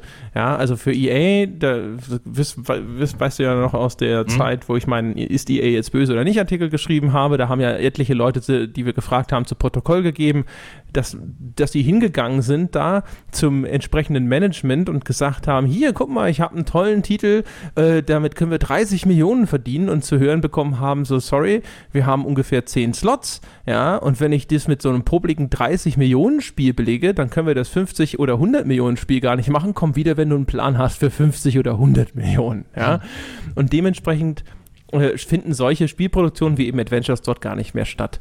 Und ich hätte halt mir aber trotzdem gewünscht, dass, dass dann sowas eben an die kleineren Publisher von mir aus wandert oder sonst wohin und dass Kickstarter für die Projekte da ist, wo jemand mal echt was Originelles versucht. Aber wie ich schon äh, auch vorhin ja sagte, ne, die Leute investieren ja auch ihr Geld auf Kickstarter nicht in richtig originelle Projekte, weil das ja Dinge sind, die, die können sie sich vielleicht gar nicht so richtig vorstellen. Wenn jetzt einer sagt, hier, pass mal auf, ich habe vor, ein Spiel zu machen, das ist so und so und so und so und es ist ganz anders als alles andere, was jemals da war, haben sie gar keinen Vergleichsmaßstab und dann wissen sie auch gar nicht, ob sie das wollen, wissen auch nicht, ob sie das vielleicht zutrauen sollen, wenn er jetzt keinen entsprechenden Track Record hat und so weiter und so fort und dementsprechend wird auf Kickstarter investiert, wenn Chris Roberts kommt und sagt, hey, ich mache wieder sowas wie Wing Commander und wenn Tim Schäfer kommt und sagt, ich mache wieder sowas wie Day of the Tentacle und keine Ahnung, wenn jetzt äh, wahrscheinlich, wenn wahrscheinlich, wenn die Call of Duty Erfinder kämen würden und sagen, hey, wir machen mal wieder ein Call of Duty wie das erste Call of Duty, würden die auch ihr Geld kriegen. Vermutlich, ja. Ja. Und das ist halt, also wenn ich, wenn es nach mir ginge, was ich mir wünschen würde, was ja, was natürlich weltfremd ist, aus den erwähnten Gründen, dann würde ich die alle von Kickstarter runterschmeißen und sagen, hey, äh, lass die Plattform mal bitte dafür da sein, dass die Leute dort Geld kriegen, die wirklich keine Möglichkeit haben, auf anderem Wege ihr Geld zu kriegen. Chris Roberts zum Beispiel hat ja damals sogar gesagt, hey, ich habe ja schon äh, Investoren bei der Hand, die müssen eigentlich nur sehen, dass es tatsächlich noch einen Markt dafür gibt. Das ist das, was jetzt auch ja im Grunde genommen bei Shenmue passiert ist, ja. Auch da hat Sony gesagt, gesagt so, hey, wir sind, also nehme ich mal schwer an, die haben halt gesagt so, hier, wir geben dir schon Kohle dafür, wir hätten das wahrscheinlich ganz gerne, aber keine Ahnung, ob heutzutage das noch irgendjemand haben will, ist lange her. Gucken wir doch mal, geh mal auf Kickstarter und wenn du jetzt da 5 Millionen einsammeln kannst, dann sagen wir, alles klar. Ich glaube noch nicht mal tatsächlich, dass Sony das gemacht. hat. Ich glaube, Sony wusste ziemlich genau, was sie da. Also ich glaube, die haben das nicht als Marktforschungstool gebraucht. Ich glaube, die wussten, dass sie, wenn sie diesen Kickstarter machen, kriegen sie enorm viel Geld auf, also für Kickstarter-Verhältnisse. Ich glaube, die haben das gemacht, weil das äh, die beste PR für dieses Spiel war. Ich glaube, das war eine PR-Strategie möglich, wobei ich weiß nicht, ob, ähm, also ja und nein. Äh, ich, ich glaube nicht, dass es eine klassische PR-Strategie ist im Sinne von Aufmerksamkeit. Was ich aber glaube, äh, was ja noch fast faszinierender ist, ist, dass äh, viele Publisher auf Kickstarter gucken, nicht nur, nicht wegen der Öffentlichkeit. Wenn Sony auf dieser Bühne einfach angekündigt hätte, wir machen Shenmue 3, glaube ich, dann hätte das wahrscheinlich die gleiche große Welle gegeben. Aber bei Kickstarter, und das hat ja zum Beispiel Chris Roberts sehr eindrücklich bewiesen, ist, ist der positive Effekt nicht alleine die Aufmerksamkeit, sondern vor allem, dass du gleich eine Legion von überzeugten, investierten, und zwar im wahrsten Sinne des Wortes, investierten Fans kreierst, die dann dein Spiel bis aufs Blut verteidigen. Das, das ist sehr richtig, aber ich würde ich würd an einer Stelle widersprechen. Also das, was du gerade sagst, stimmt. Da hatten wir es ja auch letzte Woche mit äh, Chris Schmidt schon drüber, den, den, den äh, äh Fans. Ähm, aber ich glaube eben schon, dass insofern eine, eine PR-Strategie war oder eine Marketingstrategie, die auch funktioniert, weil über den Shenmue Kickstarter, natürlich hätte Sony im Rahmen der E3-Pressekonferenz auch einfach das neue Shenmue ankündigen können. Dann ähm, hätten das innerhalb der Spieleindustrie und bei den Spielefans genug Leuten gewusst. Aber man hätte es, es wäre eins unter ferner Liefen für jeden anderen Beobachter geworden. Aber wir wissen ja heute, die Konzerne wollen ja immer gerne, je mehr Leute, desto, äh, desto besser. Deswegen mögen sie ja auch die ganzen YouTuber viel lieber als die Fachpresse äh, in der Zwischenzeit. Und deswegen möchten, mögen sie, das wissen wir ja auch noch aus eigener Erfahrung, mögen sie ja die General Interest Presse, mögen sie ja ganz gerne ähm, äh, und hätten sie gerne im Boot und kriegen, äh, haben nie so eine ganz äh, wirklich eine Idee, wie sie die General Interest Presse da jetzt reinkriegen. Ähm, weswegen, äh, äh, vielleicht um da mal kurz aus dem Nähkästchen zu plaudern, es so einige Autoren in dieser Branche gibt, die sich halt einfach quasi als äh, Bindeglied zwischen Publisher und General Interest Presse verdingen. Und da quasi PR-Texte lancieren. Und ähm, was sie bei Shenmue geschafft haben, ist, sie haben ja irgendwie sie den Weltrekord für den fastest growing Kickstarter und, und, und, und, und geschafft. Und was die damit geschafft haben, ist, die kamen in Publikationen und an, an Presseorte oder an Medienorte, an der die nie mit einer E3-Pressekonferenz gekommen wären. Ja, das kann sein. Ich habe gar nicht dran gedacht. Ich glaube, tatsächlich war nicht sogar das Funding Goal. Vielleicht war das schon so gewählt, dass sie damit den Rekord das, schaffen. Das kann, das kann sogar, das kann sogar, äh, das war das so schon gewählt? Ich dachte, das wäre irgendwo bei 5 Millionen gewesen, aber ich kann mich täuschen. Hier, das hast du hier, also zumindest jetzt in der, in der Beschreibung, die es jetzt natürlich gibt. Set the Guinness Book of World Record. Pass the funding, nee, 2 Millionen, aber in 8 und, äh, aber das mag sein, okay. in 8 and a half hours. Set the record for video games on Kickstarter. Became the sixth most funded project on Kickstarter. Bla und bla und bla. Ich glaube, das wollten die, weil gerade über Kickstarter lese ich zum Beispiel auch in der General Interest Presse immer mehr. Das haben die so langsam entdeckt, dass es da so ein Phänomen gibt. Ich glaube, da wollten die mitschwimmen. Das kann sein, ja. Finde allerdings, äh, um mir mal selber auf die Schulter zu klopfen, den Punkt, den ich genannt habe, viel faszinierender. Weil ähm, das ist, das ist so ein. So ein Welchen? Äh, ich finde es viel interessanter, diese, dieser Mechanismus. Wir haben ja das letzte Mal schon ein bisschen darüber gesprochen, dass die Menschen dort ein bisschen instrumentalisiert werden. Und ich glaube mhm. tatsächlich, habe da mich auch mal mit äh, Menschen drüber unterhalten, die ich namentlich jetzt nicht nennen möchte, ähm, dass das tatsächlich auch Teil der, der, der Vorteile ist, die quasi aus Publisher-Sicht Kickstarter mit sich bringt. Dass da Leute sind, die haben jetzt Geld investiert in dieses Projekt. Ja, also in den Traum von dem Ergebnis, das sie sich vorstellen. Und die sind dann allgegenwärtig in den Kommentarsektionen, wenn über diese Titel berichtet wird und ergreifen Partei für das Ding, für das sie ja Geld ausgegeben haben, teilweise nicht ganz wenig. Im Falle von Star Citizen ist es besonders extrem, weil da Leute besonders viel Geld äh, inzwischen ins investiert haben. Ne? Lief ja dann auch immer weiter. Mhm. Wir wissen, wie viel äh, da manchmal drin steckt. Und ich äh, finde es ganz interessant, dass dass inzwischen eine, ein kalkulierter Vorteil einer Kickstarter-Kampagne ist, aus Sicht derer, die sie machen, nicht eben nur das Geld dort einzusammeln oder so, sondern einfach dieses Heer von Evangelisten dadurch gleichzeitig auf den Plan zu rufen. Das ist, äh, das ist ein sehr guter Punkt, da stimme ich auch voll und ganz zu. Und es wird natürlich, um vielleicht kurz den Bogen zu unserem eigentlichen Thema, weil äh, ist ja gar keine, keine reine Kickstarter-Folge, aber das geht natürlich auch mit Oldschool-Spielen wesentlich besser, weil da hast du ja, da musst du diese, diese Fanbase ja nicht mal aufbauen, die ist ja schon da. Die fängst du nur ein. Diese Evangelisten. Bei einem Shenmue rennen genug draußen rum. Das war so lange quasi was, war das, war jeder Nachfolger tot und so weiter, dass sich da so eine Sub-Community hat bilden können und auch über Jahre hinweg Leute angezogen hat, die früher wahrscheinlich gar kein Shenmue gespielt haben, die das dann vielleicht mal auf dem Emulator oder sonst wie äh, nachgeholt haben, jetzt auch quasi bekehrt sind. Ähm, die fängst du alle nur ein, die sind ja schon da, die, die haben quasi die Arbeit schon für dich gemacht.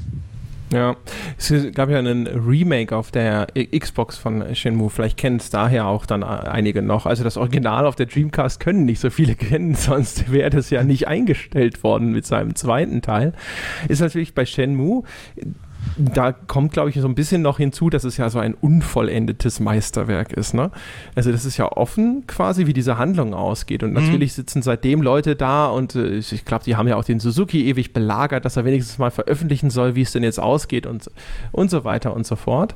Es ist natürlich auch historisch gesehen ein äh, durchaus bedeutsamer Titel, weil es quasi ja auch eine von den frühen großen Open-World-Spielen ist ähm, und damit sozusagen einen, einen gewissen Rang, historisch gesehen zumindest, hat, auch wenn es jetzt nicht so viele Leute gespielt haben. Es hat uns die Quicktime-Events beschert. Herzlichen Dank dafür. Ja. Also ich, ich glaube, auch da müssen wir, müssen wir, äh, jetzt muss ich da einhaken, wie viele Leute das auf der Dreamcast gespielt haben, ist, glaube ich, echt unerheblich. Also in, insofern äh, meine ich das jetzt, ähm, äh, A, weil wir ja wissen, wie viele Leute offensichtlich Spiele tatsächlich länger spielen ähm, und B, ich glaube, in, also von denen, was weiß ich, wie viele äh, äh Kickstarter-Bäcker, also sagen wir mal 69.000 Unterstützer, ich glaube, so viele haben damals das erste Shenmue gar nicht gekauft, ähm, ich würde sogar mal schätzen, davon kennen wahrscheinlich 30.000 das Spiel nur über YouTube oder sowas. Aber sie sind trotzdem Fans. Man muss das nicht gespielt haben, um Fan zu sein. Das finde ich ja das Faszinierende inzwischen. In der früher, also da, wo wir herkommen aus dieser Ära, da musstest du das Spiel gespielt haben, sonst hast du ja gar keine Ahnung gehabt, dass das überhaupt gibt. Heute, glaube ich, Du kennst es über YouTube. Vielleicht ist es bei Shenmue sogar viel besser, wenn man es nicht selber hm. gespielt hat. Wenn du da einmal hier mit dem Gabelstapler unterwegs gewesen bist, oh, dann wünschst du dir gar keine fand, mehr. Das hat, sich, das hat sich schrecklich gesteuert. Ich fand das echt stinklangweilig. Aber äh, da, da müssen wir gar nicht rein. Wobei das dann eins wäre, das würde ich tatsächlich nochmal spielen wollen. Also ich fand es damals scheußlich. Ähm, was ich jetzt aber noch sagen wollte, ist zu dem, was du gesagt hast, man schafft sich diese, diese Evangelisten für sich selber schon, schon ran. Und was ich da ganz spannend finde, du hast ja nicht, du holst ja nicht nur die Fans, sondern, wie wir jetzt beide selber wissen, du nimmst ja auch noch die Presse gleich mit die sind ja, wenn ich, wenn ich jetzt gucke, wie viele Kollegen überhaupt keinen, also ich, ich fand das ja immer, ich finde es ja problematisch, als, als Presse ein Kickstarter-Spiel zu backen. Weil ich finde es genau, das ist nichts anderes, als wenn ich Aktien von Ubisoft kaufe. Und es ist genau dasselbe. Und ähm, wenn ich jetzt einen Kollegen hätte, von dem wüsste ich, er hat Aktien von Ubisoft oder von Electronic Arts oder von irgendeinem anderen Publisher, würde ich auch denken, vielleicht sollte man den das Spiel nicht testen lassen.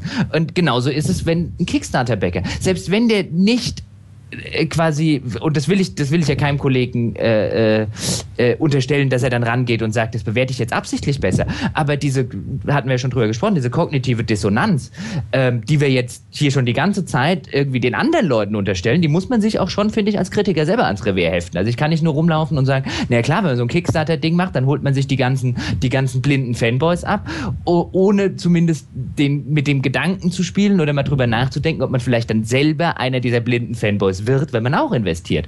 Und sich vor dieser Gefahr schon ethisch meiner Meinung nach dadurch schützen sollte, äh, dass um Gottes Willen niemand mehr an Artikel äh, gelassen wird, der so ein Ding gebackt hat. Weil das kann nicht mehr objektiv sein. Willst du dem sagen, ich darf Torment Tides of Numenera nicht testen? Ist es das, was du gerade sagst?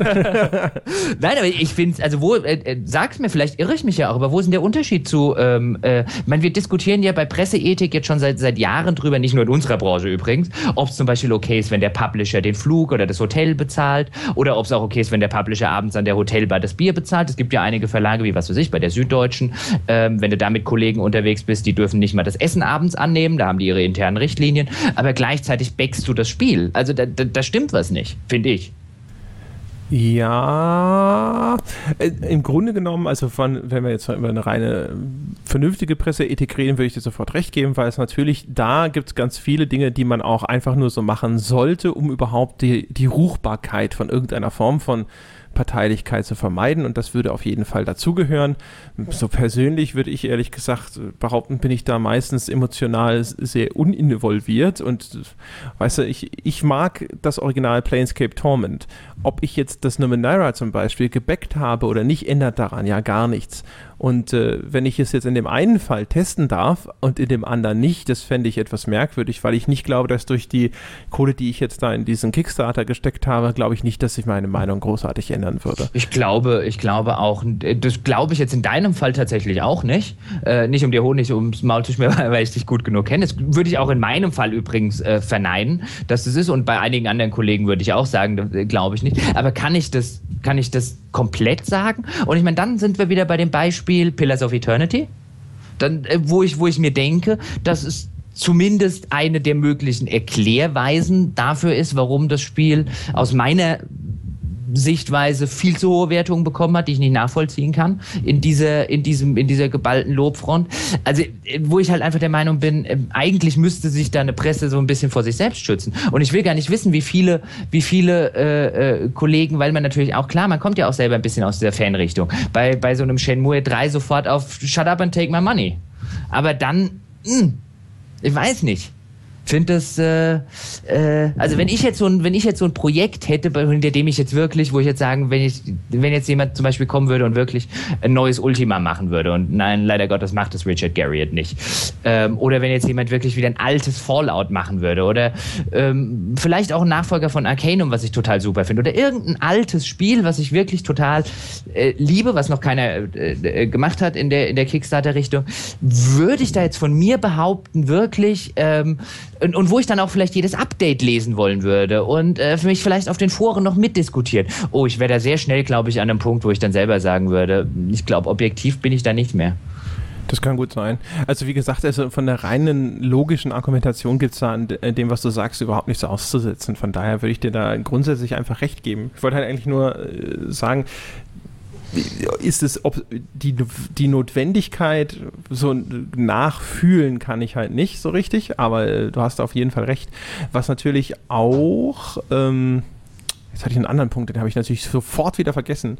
Also ich, wenn ich eine Sache dann noch einschieben ja. darf, während du über den Bitte? Punkt nachdenkst, ich glaube, wenn wir jetzt zum Beispiel mal hingehen würden, ob das jetzt auf GameStar, PCGamer.co.uk, GameSpot, ist ja wurscht, wo ist. Und wir nehmen Pillars of Eternity und wir nehmen was weiß ich, äh, äh, lass mir überlegen, äh, Assassin's Creed äh, Black Flag zum Beispiel mhm. oder ähm, Unity. Und wir gucken uns Newsmeldungen an dieser Seite zu diesen Spielen vor Release. Mhm. Und ich würde mit dir wetten, wenn wir das tun und wir nehmen ein beliebiges großes Spiel von einem Publisher und wir nehmen Pillars of Eternity oder Wasteland 2, irgend so ein Kickstarter-Spiel. Und ich würde wetten, dass wir in, dass wir durch die Bank weg auf so ziemlich jeder Seite viel wohlwollendere News bei dem Kickstarter-Spiel hätten, als bei dem Publisher-Spiel. Ohne dass da jemand sitzt und das absichtlich macht. Ah, das siehst du, das ist der Punkt, das ist äh, der Punkt, auf den ich hinaus wollte. Ähm, oder vielleicht ist er das. Ähm, und zwar, dass da halt auch grundsätzlich natürlich erstmal ein bisschen mit zweierlei Maß gemessen wird auch. Ne? Ich glaube, mhm. wenn du die Fans fragen würdest, würden viele Leute sagen, oh, ist gar nicht so schlimm. Also ich habe ja mehrfach öffentlich zum Beispiel auch erzählt, dass ich zum Beispiel Star Citizen gebackt habe oder auch das äh, Planescape gebackt habe und auch mhm. Wasteland 2 habe ich auch gebackt. So.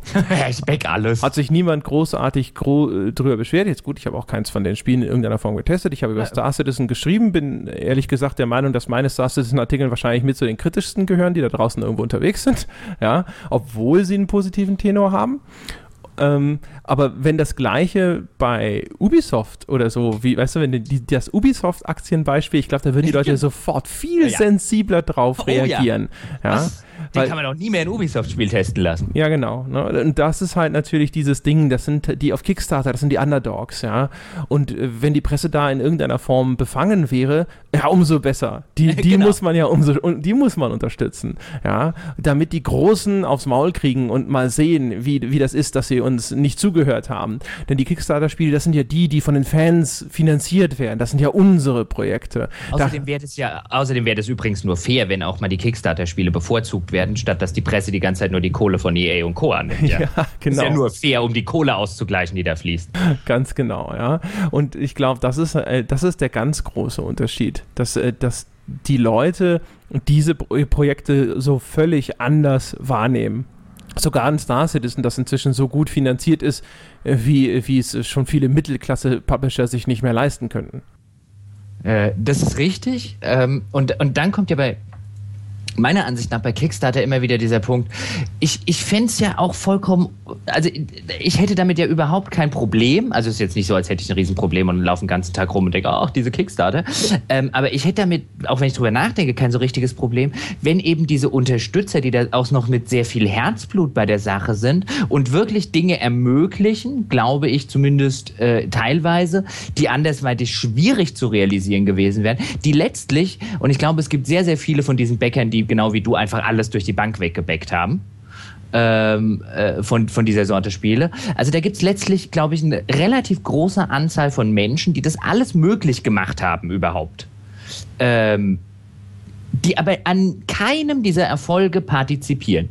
Wenn die jetzt tatsächlich Anteile dieser Firma kaufen würden oder an dem weiteren Verkaufserfolg des Spiels, quasi nachdem jeder Kickstarter-Bäcker sein Spiel bekommen hat, alles, was wir verkaufen, äh, teilen wir dann irgendwie unter den Bäckern mit so und so viel Prozent auf, dann würde ich ja sagen, alles klar, dann habt ihr ein cleveres Investment gemacht und wart irgendwie Fans davon, das fände ich fair. Aber dieses ganze Ding, was ich jetzt halt, und das kommt bei, Sony, bei dieser Sony Shenmue-Geschichte natürlich noch dazu, ähm, ob das jetzt Obsidian ist, ob das jetzt die Wasteland-Leute sind, äh, ob das jetzt äh, äh, äh, Sony dann letztlich ist. Ähm, äh, bei dieser Shenmue-Geschichte, wer profitiert denn am Ende von dem Ganzen, wenn das Ding durch die, durchs Dach geht? Sony. Und äh, das, das finde ich halt das, was mich bei Kickstarter so, so fundamental stört.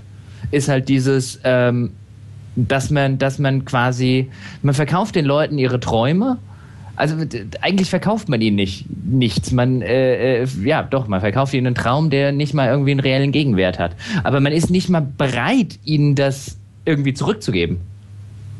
Ja, wobei, da müsste man natürlich auch mal über die Machbarkeit nachdenken, wenn man hinterher irgendwie einen Revenue-Share machen müsste mit 70.000 Leuten.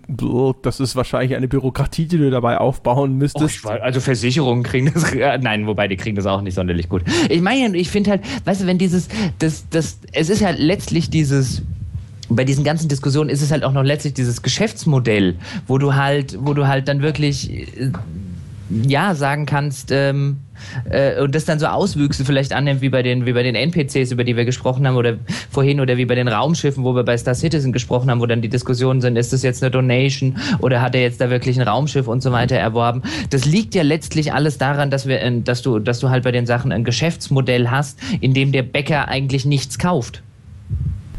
Das, ja, auf jeden Fall. Ich glaube allerdings übrigens, was ich, was, was, was äh, diese Wertungen angeht, ich hätte die Befürchtung, was ich ja schon mal gesagt habe, dass das häufig viel mehr damit zu tun hat, dass mit diesem äh, mit diesem positiven Nebeneffekt, den auch die Publisher sich anschauen, dass du nämlich diese Horde von Menschen hast, die dann irgendwo unterwegs sind und jeden Autor aufs Maul hauen, der es wagt, das in irgendeiner Form zu kritisieren und alles hochjubeln, das äh, sehr positiv ist.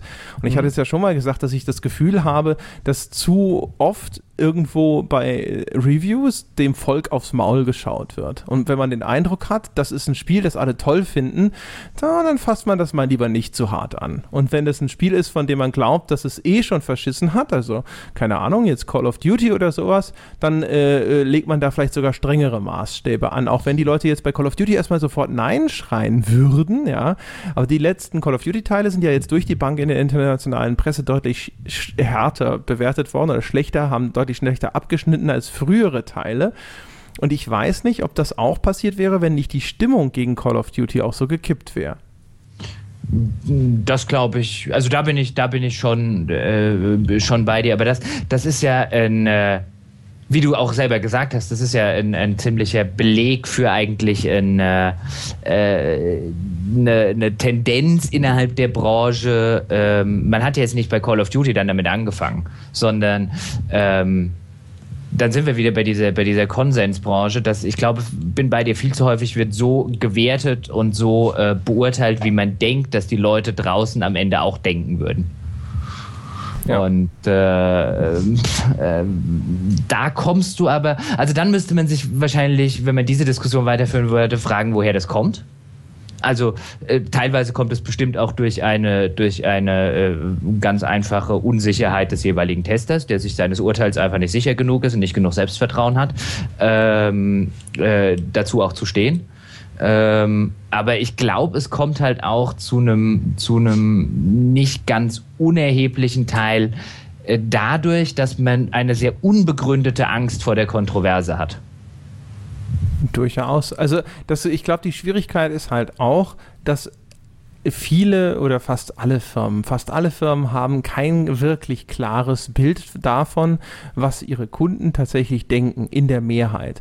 Ja, man schaut sich halt an, was geschrieben wird, zum Beispiel jetzt im Falle von Magazinen auf den Webseiten. Dann schaut man die Kommentare an und so und daraus entsteht ein Eindruck. Aber dieser Eindruck ist dann geprägt von den Leuten, die in den Kommentaren aktiv sind, ja, und vielleicht von den Leuten, die sich dann auch noch besonders stark engagieren für ein bestimmtes Thema. Mhm. Und ich glaube, dass das deswegen in solchen Fällen äh, häufig dann vielleicht auch zu Ausreißern nach oben führt, weil diese extrem engagierte, aber gar nicht so riesengroße Gruppe dann so den Eindruck vermittelt, als wären das so irre viele Menschen da draußen, die das total super finden, dass dann der, der Tester eben teilweise wahrscheinlich da sitzt und sich denkt so, ich sehe schon diese Bedienungsmängel oder sonst was, aber die Leute spielen das jetzt ja schon seit diesen Alpha-Releases. Viele Kickstarter-Spiele werden ja den Bäckern vorab schon zugänglich gemacht. Das hat doch keinen gestört. Also warum soll ich das jetzt kritisieren und mir dafür Schläge abholen?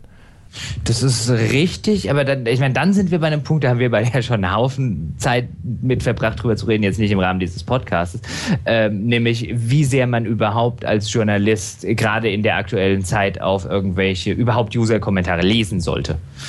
Weil ich halte, das halte ich A aufgrund äh, von mehreren Gründen eh für problematisch. Also ich halte es A für problematisch aus dem Grund, wie du gerade schon selber gesagt hast, ähm, es zu kolossalen Irrtümern führen kann, in der Hinsicht, dass du halt keinerlei Ahnung hast, inwiefern da auch nur irgendeine repräsentative Sache vorliegt. Ähm, nur weil 20 Leute unter den Artikel geschrieben haben, das ist der größte Scheiß, den man äh, je gesehen hat. Und ich meine, wir wissen ja beide, äh, wie schnell das geht, dass dann die Diskussion geführt wird, oh, was war an dem Artikel schlecht, die Leute mögen ihn nicht. Nein, 20 Idioten, oder vielleicht auch keine Idioten, vielleicht auch 20 sehr kluge Leute mögen ihn nicht, weiß man ja nicht. Aber das ist halt, das ist halt auf was reagiert, das alleine für sich gar keine Aussagekraft hat. Null. Und äh, das, das Zweite ist halt, je mehr du als, ich, ich weiß gar nicht, ob ich dieses, das hat mir ja zu, zu diesem, zu diesem, bei diesem Gang ins Netz gesagt, ach, wird das wieder, wird das ja schön, wenn diese, wenn diese, wenn Redaktionen und äh, Leser und wenn die alle zusammenwachsen und wenn die sich so austauschen können und dann findet ja so ein schöner Austausch statt äh, zwischen den allen. Und ich bin gar nicht sicher, ob Journalisten tatsächlich einen Austausch in dieser Form mit ihren Lesern pflegen sollten. Also das führt auch aus, aus eigener Erfahrung dazu, dass nicht nur den Leuten nach dem Mund geschrieben wird bei Tests, sondern dass auch Themenauswahl den Leuten nach dem Mund geschieht. Und ich, so grundlegend bin ich ja immer der Meinung, der Journalist sollte schreiben, was er für wichtig hält und von was er der Überzeugung ist, das müssen die Leute da draußen wissen. Und nicht Dinge schreiben, von denen er der Meinung ist, das interessiere die Leute da draußen. Das eine ist Entertainment und das andere ist Journalismus.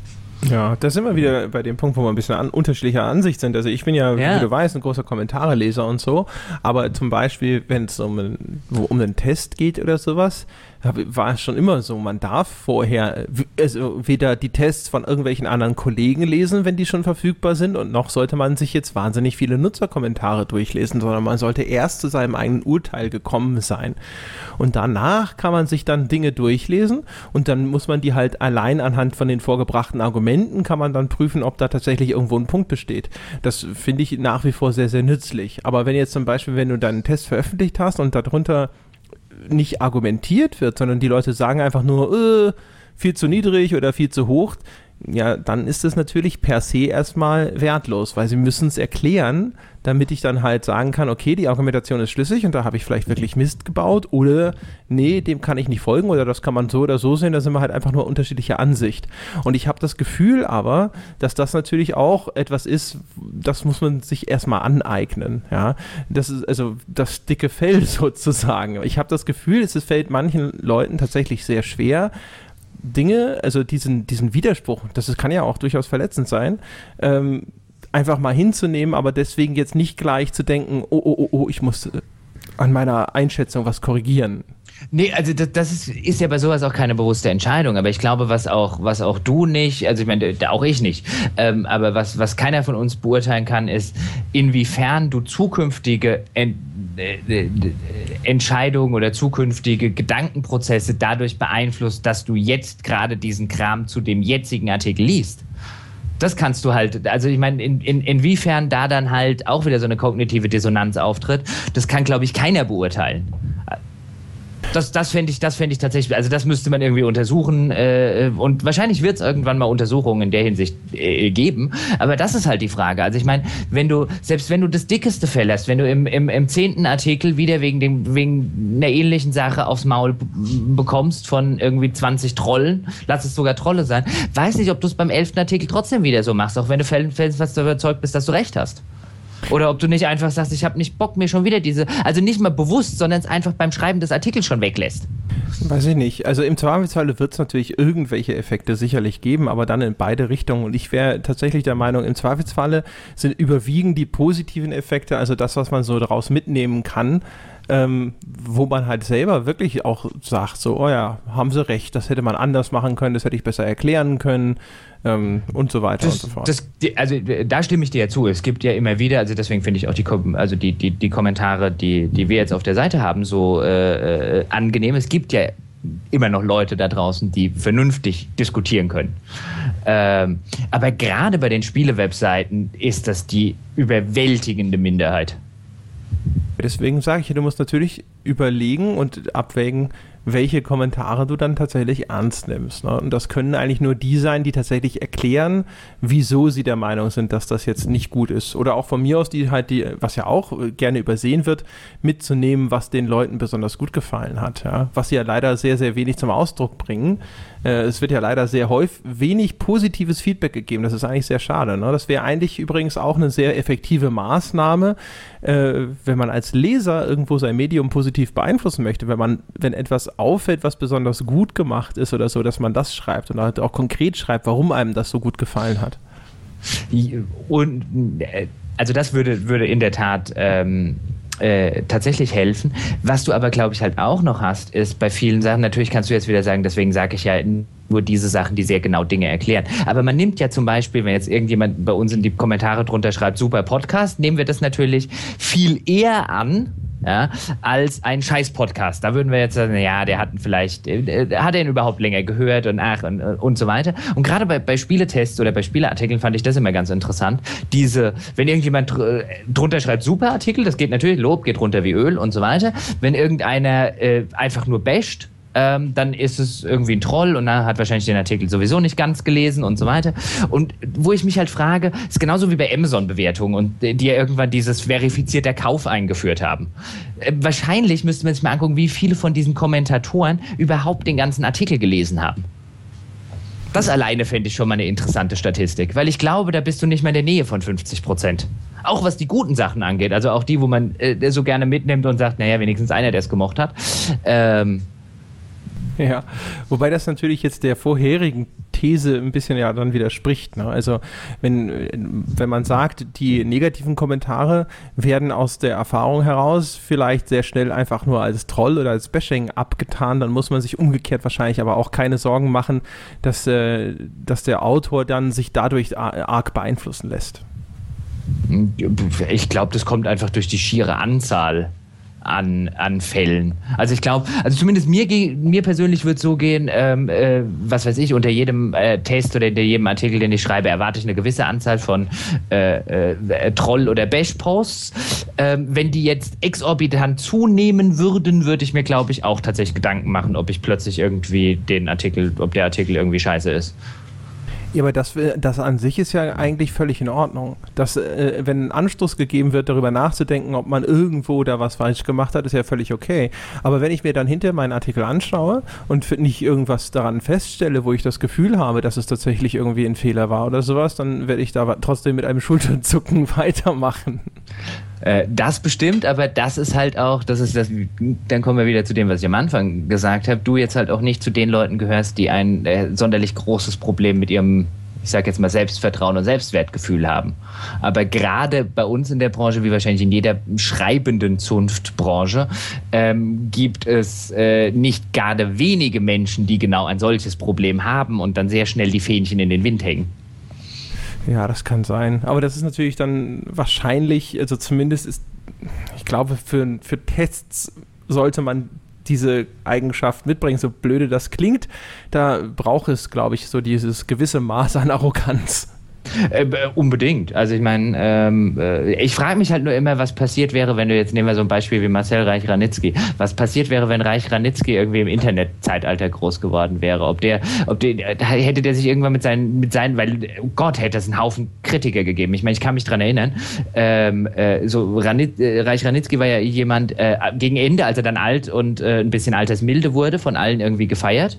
Ähm, aber als der noch im Fernsehen war, was da teilweise für ein Hass über dem ausgegangen ausgekübelt wurde. Auch noch, weil er Jude war, um Gottes Willen. Ähm, äh, ich will gar nicht wissen, was so ein, so ein Reichsrat, also so jemand, der wirklich mit seiner Kritik so ein bisschen aneckt und dem auch einfach scheißegal war, teilweise, ähm, äh, wie viele Leute in den Feuilletons und bei den äh, äh, Buchkäufern da draußen jetzt irgendeinen Autor super finden, der halt einfach gesagt hat, was er, was er an, äh, von Werken hält oder auch nicht hält, der wäre, das wäre im Internet eine Katastrophe. Bestimmt, aber so wie, wie, wie der bei mir ankam, glaube ich nicht, dass ihn das Internet jetzt irgendwie angefochten hätte. Nö, ich, ich glaube, also, das glaube ich auch nicht. Ich glaube, so wie der bei mir ankam, hätte er die Kommentare nie gelesen. Ja, entweder das oder er hätte halt irgendwo, äh, also er hätte sich wahrscheinlich in jungen Jahren hätte er sich wahrscheinlich in endlosen Flame Wars ergangen und hätte dann genau, irgendwann im Alter die Kommentare ja. abgeschaltet. ja, weißt du, so Sarkisian-Style. Ja. Einfach so, wisst ihr was? Klick. Ja, genau. Aus. Ich bleib, ich gehe wieder in meinen Elfenbeinturm, schreit ihr hier unten auf Bäumen. Ja, ganz genau. ja, ja, genau. Jetzt sind wir eigentlich ziemlich weit ab vom Thema gekommen, wobei, wenn ich so recht überlege, eigentlich gar nicht, weil das jetzt, ich glaube, wir haben jetzt gerade so, so, einen Einblick in das Redakteursinnenleben oder in, in Diskussionen von zwei Spieleredakteuren äh, gegeben, die dann so auftreten, wenn man es mit solchen Spielen, über die wir jetzt geredet haben, zu tun hat. Ja, unter anderem. Oder auch eben mit diesem ganzen Kickstarter-Crowdfunding-Komplex insgesamt, wo wir auch schon relativ viel, äh, als das neu war, drüber gesprochen haben, was man davon zu halten hat und so weiter und so fort. Darüber, das hängt ja alles so ein bisschen mit zusammen. Wir haben tatsächlich jetzt, glaube ich, über diese Wiederkehr von Oldschool gar nicht so viel ge gesprochen, was wir anfangs ja mal vorhatten. Aber ich naja, das kann man ja alles noch retten, dann über die äh, Headline und die Benennung des Podcasts. Diese, diese Wiederkehr von, von Oldschool kann man, glaube ich, kaum von Kickstarter trennen. Ja, weil wahrscheinlich. Also zumindest, weil sie da losgetreten wurde. Inzwischen passiert, passiert das sicherlich auch außerhalb von Kickstarter, aber klar, dadurch, dass jetzt hier Tim Schäfer und Co. bewiesen haben, dass man damit noch Geld verdienen kann eben diese einige von diesen Mechanismen, über die wir vorher geredet haben, nämlich dass man sich sehr schnell eben diese diese ähm, äh, diese fanatischen Fans ähm, äh, äh, anlacht, äh, das funktioniert ja nicht nur über diese Plattform, weil die Fans Geld ausgeben, sondern es funktioniert natürlich auch dadurch, dass man irgendwas Oldschooliges, also irgendwas Altes nimmt, mit dem ausschließlich positive Erinnerungen verbunden werden. Weil das, das kommt ja noch als, als quasi typisch menschliche Persönlichkeitsstörung sozusagen hinzu, dass je länger was zurückliegt, desto, mit desto besseren Erinnerungen ist in der Regel verbunden. Also ich kann mich zum Beispiel noch daran erinnern, dass wenn ich heute mit jemandem über eine Bundeswehrzeit rede, dann besteht die Hälfte dieses Gesprächs aus irgendwelchen lustigen Anekdoten und dann wird da gelacht und dann findet man dies irgendwie komisch und so weiter. Ähm, wenn ich jetzt dran zurückdenke, wie es gut mir bei der Bundeswehr gefallen hat, als ich dort war, dann ist es eine andere Geschichte. Ja, das stimmt. Oder äh, wie, wie alle Leute irgendwie ihre, ihre Abiturszeit so im Nachhinein und die Schulzeit generell so super finden. Also ich kann mich, wenn ich mich zurück erinnere, konnte keiner meiner Abiturientenkollegen schnell genug aus dieser Schule draußen sein. Das ist echt faszinierend, ne? wie ja. die Schulzeit immer so romantisiert wird. Ich, Total. Also dabei ist ja eigentlich Schule in meiner Erinnerung, ehrlich gesagt, alles andere als idyllisch. Also die Schule an sich, vielleicht ist das immer ein bisschen verknüpft mit diesem dieser, dieser völligen Ungebundenheit. Man hat halt so wenige, sagen wir mal, Verpflichtungen als Kind oder als Jugendlicher, dass es vielleicht eher das ist, woran man sich erinnert. Ich glaube, also ich glaube sogar, das ist doch wissenschaftlich schon längst nachgewiesen, dieses, ähm, dass man sich automatisch immer an die oder mehr oder weniger automatisch immer an die guten Aspekte erinnert und die schlechten ausblendet. Ja, also ich glaube, bis auf so richtig, richtig schlechte. Ich ja, okay, also ich sag jetzt mal, wenn du jetzt, was weiß ich, 20 Jahre im haitianischen Männergefängnis verbracht hast, wirst du jetzt nicht sagen, och, so 20 Jahre später könnte man noch mal machen. Wir hatten ja, ja eigentlich oder? auch Spaß immer beim Hofgang. ja, also, also es war kein Hof, es war eher ja. eine Höhle. Und auch das Duschen war immer lustig, da haben sie wieder mit der Seife. ja. Ähm, äh, ja, da wird, äh, wird es bestimmt Sachen geben, aber so, so ist es ja auch bei, bei Spielen, wenn ich, also bei, es gibt ja auch teilweise Spiele, wo du dann dann halt einfach sagst, ähm, also Shenmue fände ich jetzt so ein Beispiel, wo ich nie verstanden habe, warum äh, das so ausgerechnet das. Aber es gibt ja auch so andere, wo du dann sagst, die du selber mit so positiven Erinnerungen, dann holst du die 15 Jahre später oder so mal wieder entweder vom Speicher oder äh, lädst du dir irgendwo runter, äh, legal natürlich, ähm, und denkst dir, das habe ich mal geil gefunden. ja. Das, ist, das habe ich zum Beispiel immer bei den Hall of Fames äh, äh, tatsächlich gemacht. Also er hat ja relativ viele mal eine Zeit lang für GameStar geschrieben. Und ich immer gedacht habe, wenn mir das beim Rauskramen keinen Spaß mehr macht, schreibe ich darüber auch keine Hall of Fame. Ja, ist wahrscheinlich auch Weil, besser so. Sonst yeah. stehst du da und äh, naja, damals war es echt nett, ne? Aber das, das hast du halt bei, bei vielen, äh, äh, oder das hast du häufig genug, halt dieses, dieses Unreflektierte ich fand das früher super, schon als Kind, deswegen muss es super gewesen sein. Ja, und diese ganze Nostalgiewelle ist ja sowieso gerade irgendwie hip, ne? Deswegen werden ja auch diese ganzen 80er-Jahre-Serien rebootet und weiß der Himmel was noch. Ja, und, und, und, die ganzen 80er-Jahre-Filme. Ich meine, hat Hollywood in, in den letzten fünf Jahren irgendein originelles Konzept mal im Kino gehabt? Naja. Äh, also ich meine jetzt außer Schiffe versenken. Also immer mal wieder zwischendrin. Weißt du, Christopher Nolan wird ja immer für einen Batman-Film äh, anscheinend dafür mit, mit einem normalen Film belohnt, der dann originell sein darf. Auch wieder wahr. Äh, gut, also ähm, äh, ähm, sagst du jetzt noch den Teil mit, dass alle fünf Sterne Bewertungen abgeben sollen und so weiter? Das ist ein ganz hervorragender Vorschlag. Übrigens, ja. wenn, äh, wenn Sie diesen Podcast hören und lieben und wenn Sie zum Beispiel der Meinung sind, dass man das Kick, auf Kickstarter ruhig Geld ausgeben darf, dann darf man ja zweimal auf iTunes gehen und dort eine fünf Sterne Bewertung abgeben. Und das zweimal, das darf man gerne wörtlich nehmen. Ja? So einen Alt-Account, ja, wenn der äh, fürs Trollen im Forum gut genug ist, dann kann man den ja eigentlich auch anlegen, um einfach zweimal abzustimmen und dann nochmal unter einem anderen Nutzernamen zu schreiben, wie hervorragend dieser Podcast ist. Ja. ja. Und ansonsten ähm, ja. Ein-Sterne-Bewertung bitte weiterhin oder auch zwei oder drei Sterne, also drei Sterne-Bewertung wirklich, also müssen, die müssen gar nicht sein. Ja. Aber Ein- und Zwei-Sterne-Bewertung weiterhin gerne bei Pete's Meat und bei Stay Forever abgeben. Genau, ne? Ja. Wenn wir, wenn wir uns ja. nicht hochziehen können, dann wenigstens die anderen runter. Ja, genau. Das hatte mal Rolf Russmann, ein, ein, Manager, der war vielleicht bei Gladbach so schön gesagt. Wenn wir hier schon nicht gewinnen können, dann treten wir ihn wenigstens den Rasen kaputt. mit diesen wundervollen, gefähr gefälligen und gefährlichen Schlussworten sagen wir Tschüss, bis nächste Woche. Und übrigens, wer Vorschläge hat, worüber wir denn mal sprechen sollten, das ist nach wie vor gern gesehen. Das ist anscheinend so ein bisschen in Vergessenheit geraten. Also bitte Vorschläge in die Kommentare.